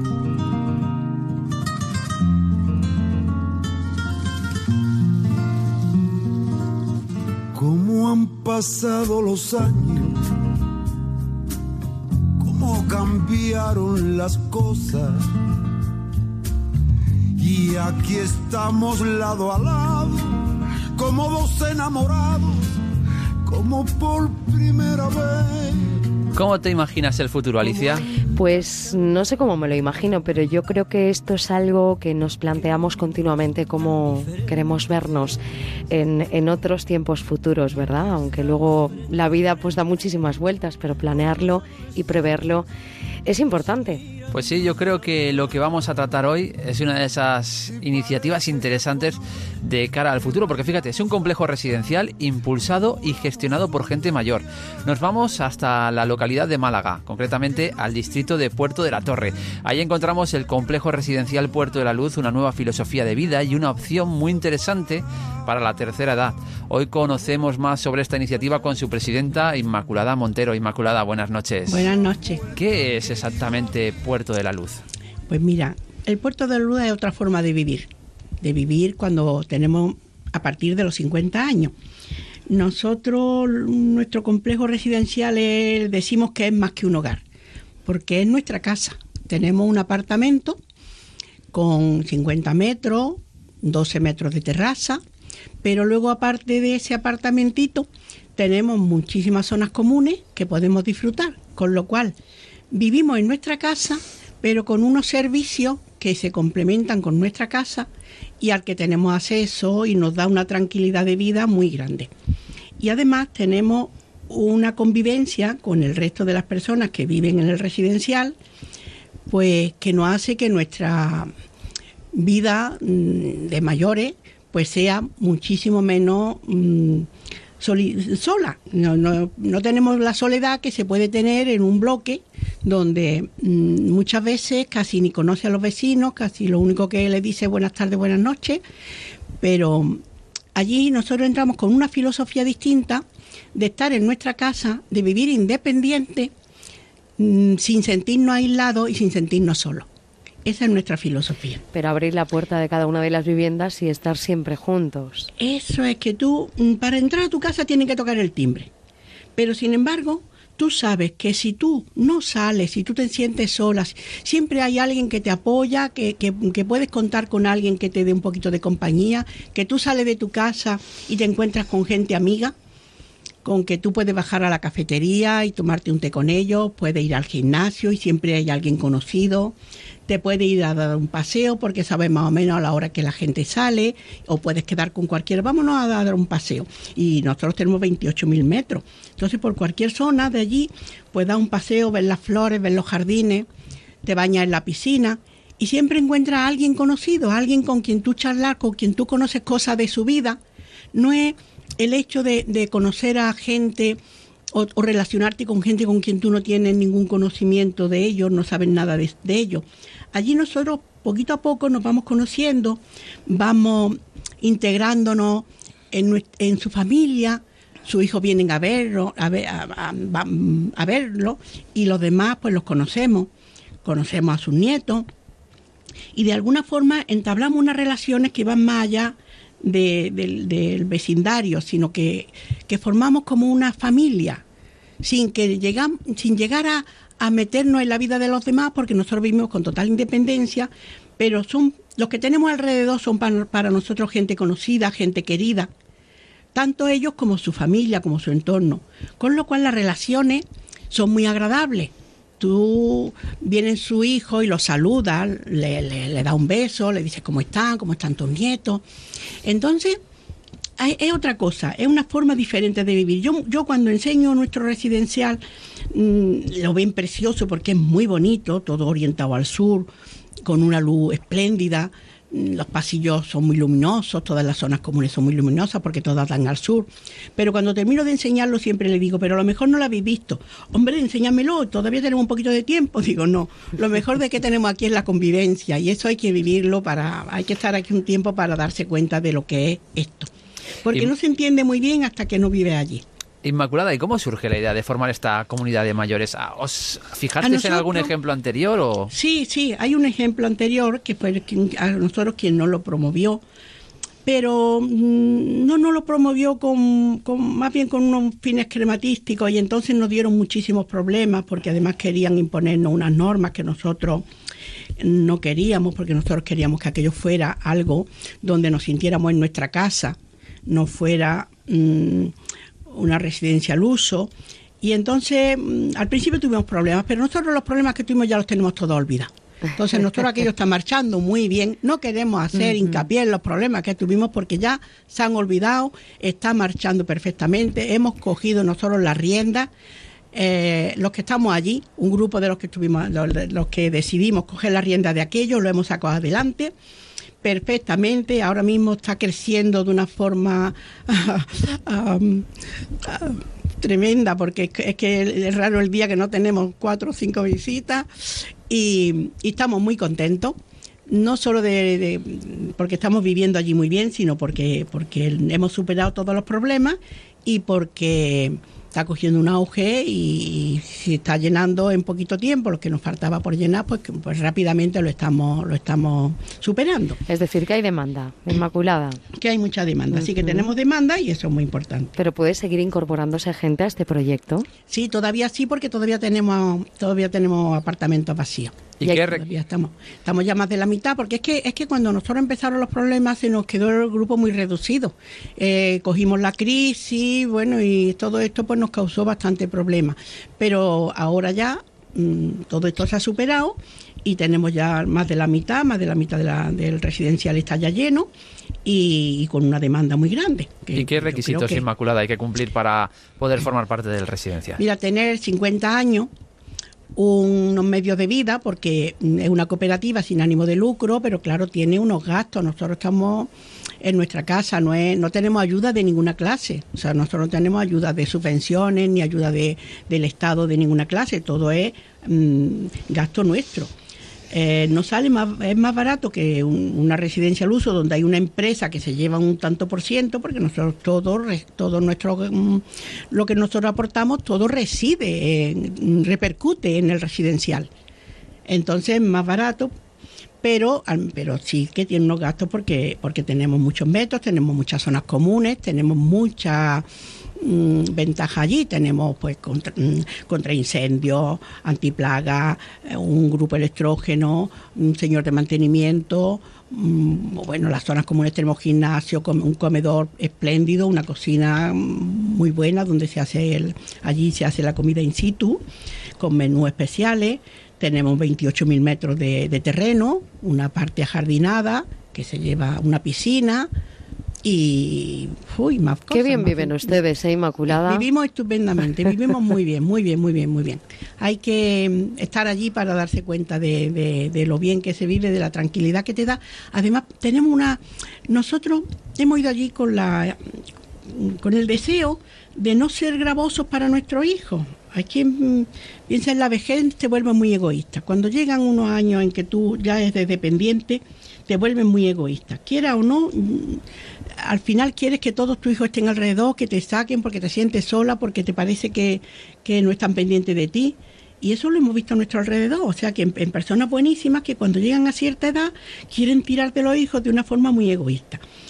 Y Mm, nosotros lo que queríamos, lo que hemos pensado es que no queremos eso. Nosotros queremos ser independientes, que nuestros hijos puedan ir a vernos y atendernos cuando quieran, pero sin la, sin el agobio de decir mi madre está sola, qué le pasará a mi madre, cómo estará mi madre, porque sabes que estamos rodeados de personas que nos atienden y que en un momento determinado que necesitamos una ayuda más especial o porque nos pongamos peores, siempre hay alguien que le avisará, mira, ven y ven a tu madre, que está hoy malilla, que, pero no tienen la esa la obligación de decir mi madre se siente sola, yo tengo que sacar a mi madre, yo tengo que sacar a pasear a mi madre, porque tu madre siempre estará acompañada según lo que nos está contando, todo lo contrario ¿eh? a lo que a lo que puedan pensar los hijos que, que, están muy bien en este en este complejo residencial Puerto de la Luz que estamos conociendo hoy un poco con Inmaculada Montero. En el caso de tener alguna dependencia causada por la edad de la comunidad, de alguna forma tiene previsto un apoyo profesional para estas personas Inmaculada.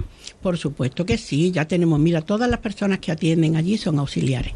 Primero, eso es lo primero que hemos puesto, porque hay personas que necesitan ya ayuda en el baño, porque hay algunas personas más mayores, y entonces necesitan ayuda en el baño o que le preparen el desayuno y la cena en la casa porque no quieren salir por la mañana tempranito, eh, y pues o que le vigile la medicación, todo eso está previsto. Tenemos una zona de enfermería, tenemos unas habitaciones especiales donde pueden estar atendidas por un enfermero. ¿Y cómo se toman las, las decisiones, Inmaculada? En, eh, tenemos un consejo rector del que yo soy ahora mismo la presidenta por cuatro años.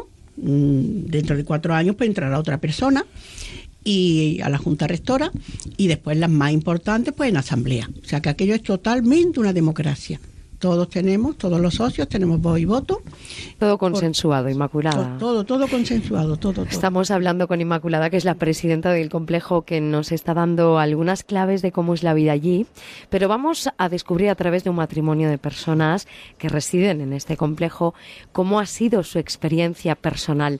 José Manuel González y María Dolores Fernández Buenas noches a los dos. Buenas noches. ¿Qué les hizo a ustedes optar por esta forma de vida? encantada de oírla. Igualmente. ¿Qué les hizo optar a ustedes por esta forma de vida? Pues lo acaba de decir Inma. Eh, desde hace tiempo, porque antes de nosotros hay otra, otra residencia, y, hoy que era, era un proyecto, entonces me contaron cómo, cómo era la vida en este sitio, como eh, y entonces inmediatamente tanto José Manuel como yo pensamos en, nuestros hijos, eh, mm, redimirlos, ¿no? Y, pero ahora aparte de eso ya pues han pasado los años, ya estamos un poco más mayores, también pensamos en nosotros, una vida digna, ¿no? sencillamente una vida sencilla pero, pero digna, con dignidad. Y claro, para nuestros hijos pues están muchísimo más tranquilos que obviamente. ¿Qué es lo que más les gusta de vivir en este complejo? Pues en este pues vivir juntos la, comunidad, la, idiosincrasia que queremos tener allí, eh, esa filosofía de vida, de, llevarnos bien y de aportar todo lo mejor que, nosotros tenemos ya con nuestra edad, ¿no? De, eh, la escala, hacer una escala de valores y y eso es lo que, lo que pretendemos, una vida sencilla y armoniosa y aprender de cada uno, porque se, se aprende de, cada uno y, vamos teniendo sentimientos afines, claro, eso es lo que, lo que pretendemos allí. Estamos hablando que eh, ustedes toman esta decisión, además es por lo que veo denominador común, porque también Inmaculada hablaba de lo mismo, por quitarle carga a sus hijos de cara al futuro, como siempre los padres pensando en los hijos. Pero ¿y los hijos? ¿Cómo ven esta opción de los padres? Yo no sé al principio, pues, cómo lo ven cómo lo ven. Pero yo creo que, que, sí, que ellos están convencidos de que efectivamente nosotros hemos sido libres para acoger, nadie nos ha cocinado todavía, pues mm, con nuestro sentido común. Y, yo creo que lo ven muy bien y que ellos se, se sienten muy relajados de ver que nosotros estamos atendidos y, y eh, deben tener, eh, yo creo que esa tranquilidad, ¿no? Y luego, por supuesto, los nietos es que eh, están contentísimos con aquello. Es con aquello, sí, la le encanta, le encanta ir, le encanta ver. Los nietos son de todo, mm. los nietos son de todo. hace unos años sentí en una conferencia a don Antonio Marina y entonces decía que la filosofía de vida o los de, la sociedad, tendríamos que imitar a la tribu. Eh, porque la tribu era que cada uno tenía su rol. ya se sabe, los, mayores, los ancianos y los, varones el sustento y, defender de las otras tribus, la maternidad, todo eso. Y decía como en una tribu los niños son de todos y las personas mayores son de todos. Y a mí aquello se me quedó bastante grabado, porque es que lo veo en que ahora ya con, con tantos intereses creados que estamos viendo a nuestro alrededor, tanto egoísmo y tanto. Y a mí aquello fue para mí fue un impacto muy bonito. y eso se cumple de alguna forma en este complejo, ¿verdad? José Manuel, que no le hemos escuchado la voz.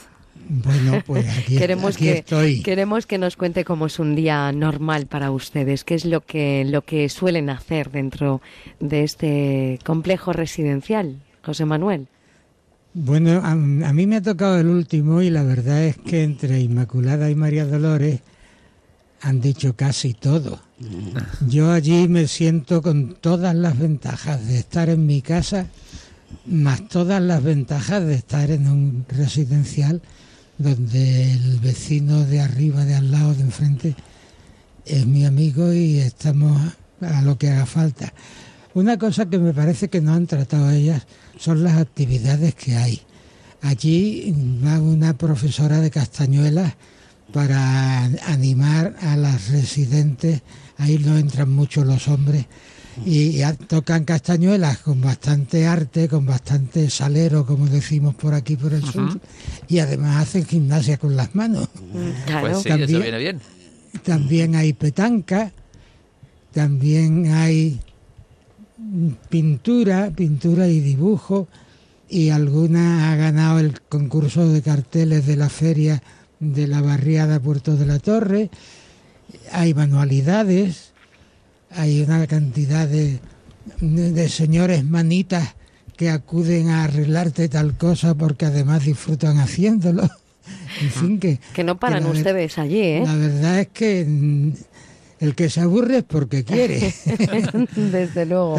también tenemos una o dos veces por semana proyección de cine que nos eligen entre Manolo y Pablo y suelen ser películas actuales o antiguas, pero siempre de una gran calidad y con un mensaje muy, muy ético, muy llenas de valores.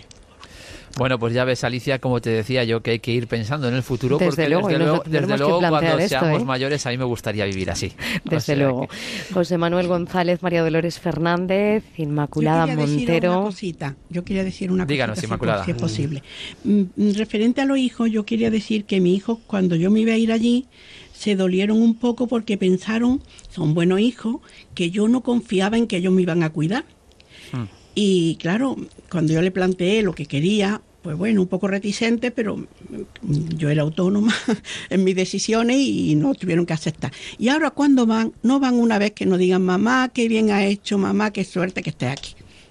Pues Eso es Y luego también invitar a todas las personas que nos quieran conocer, que tenemos unos apartamentos de alquiler para que puedan venir por, una, por unos días, una semana, 15 días. Y probar cómo se vive allí. Un fin de semana y probar cómo vivimos allí.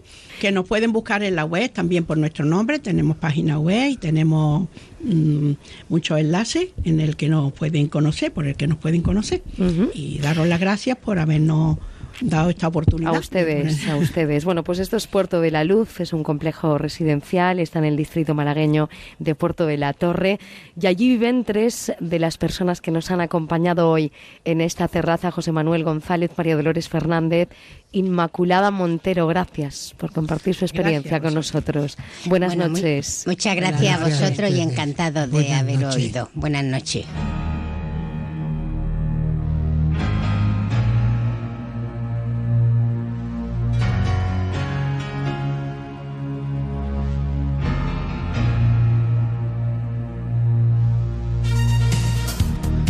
Bueno, pues hasta aquí hemos llegado en esta semana, Alicia. Mucho nos queda por delante todavía. Oye, Javi, ¿sabes aquello que dicen que no te acostarás sin saber una cosa más? Pues sí. Pues esto es lo que nos pasa en este programa, ¿verdad? Vaya, porque aprendemos un montón de toda la gente que escuchamos en la terraza cada noche y lo que nos queda todavía. Sin lugar a dudas. Antes de marcharnos, me gustaría recordar que este 12 de agosto van a poder ver esas estrellas fugaces de las que hemos hablado hoy.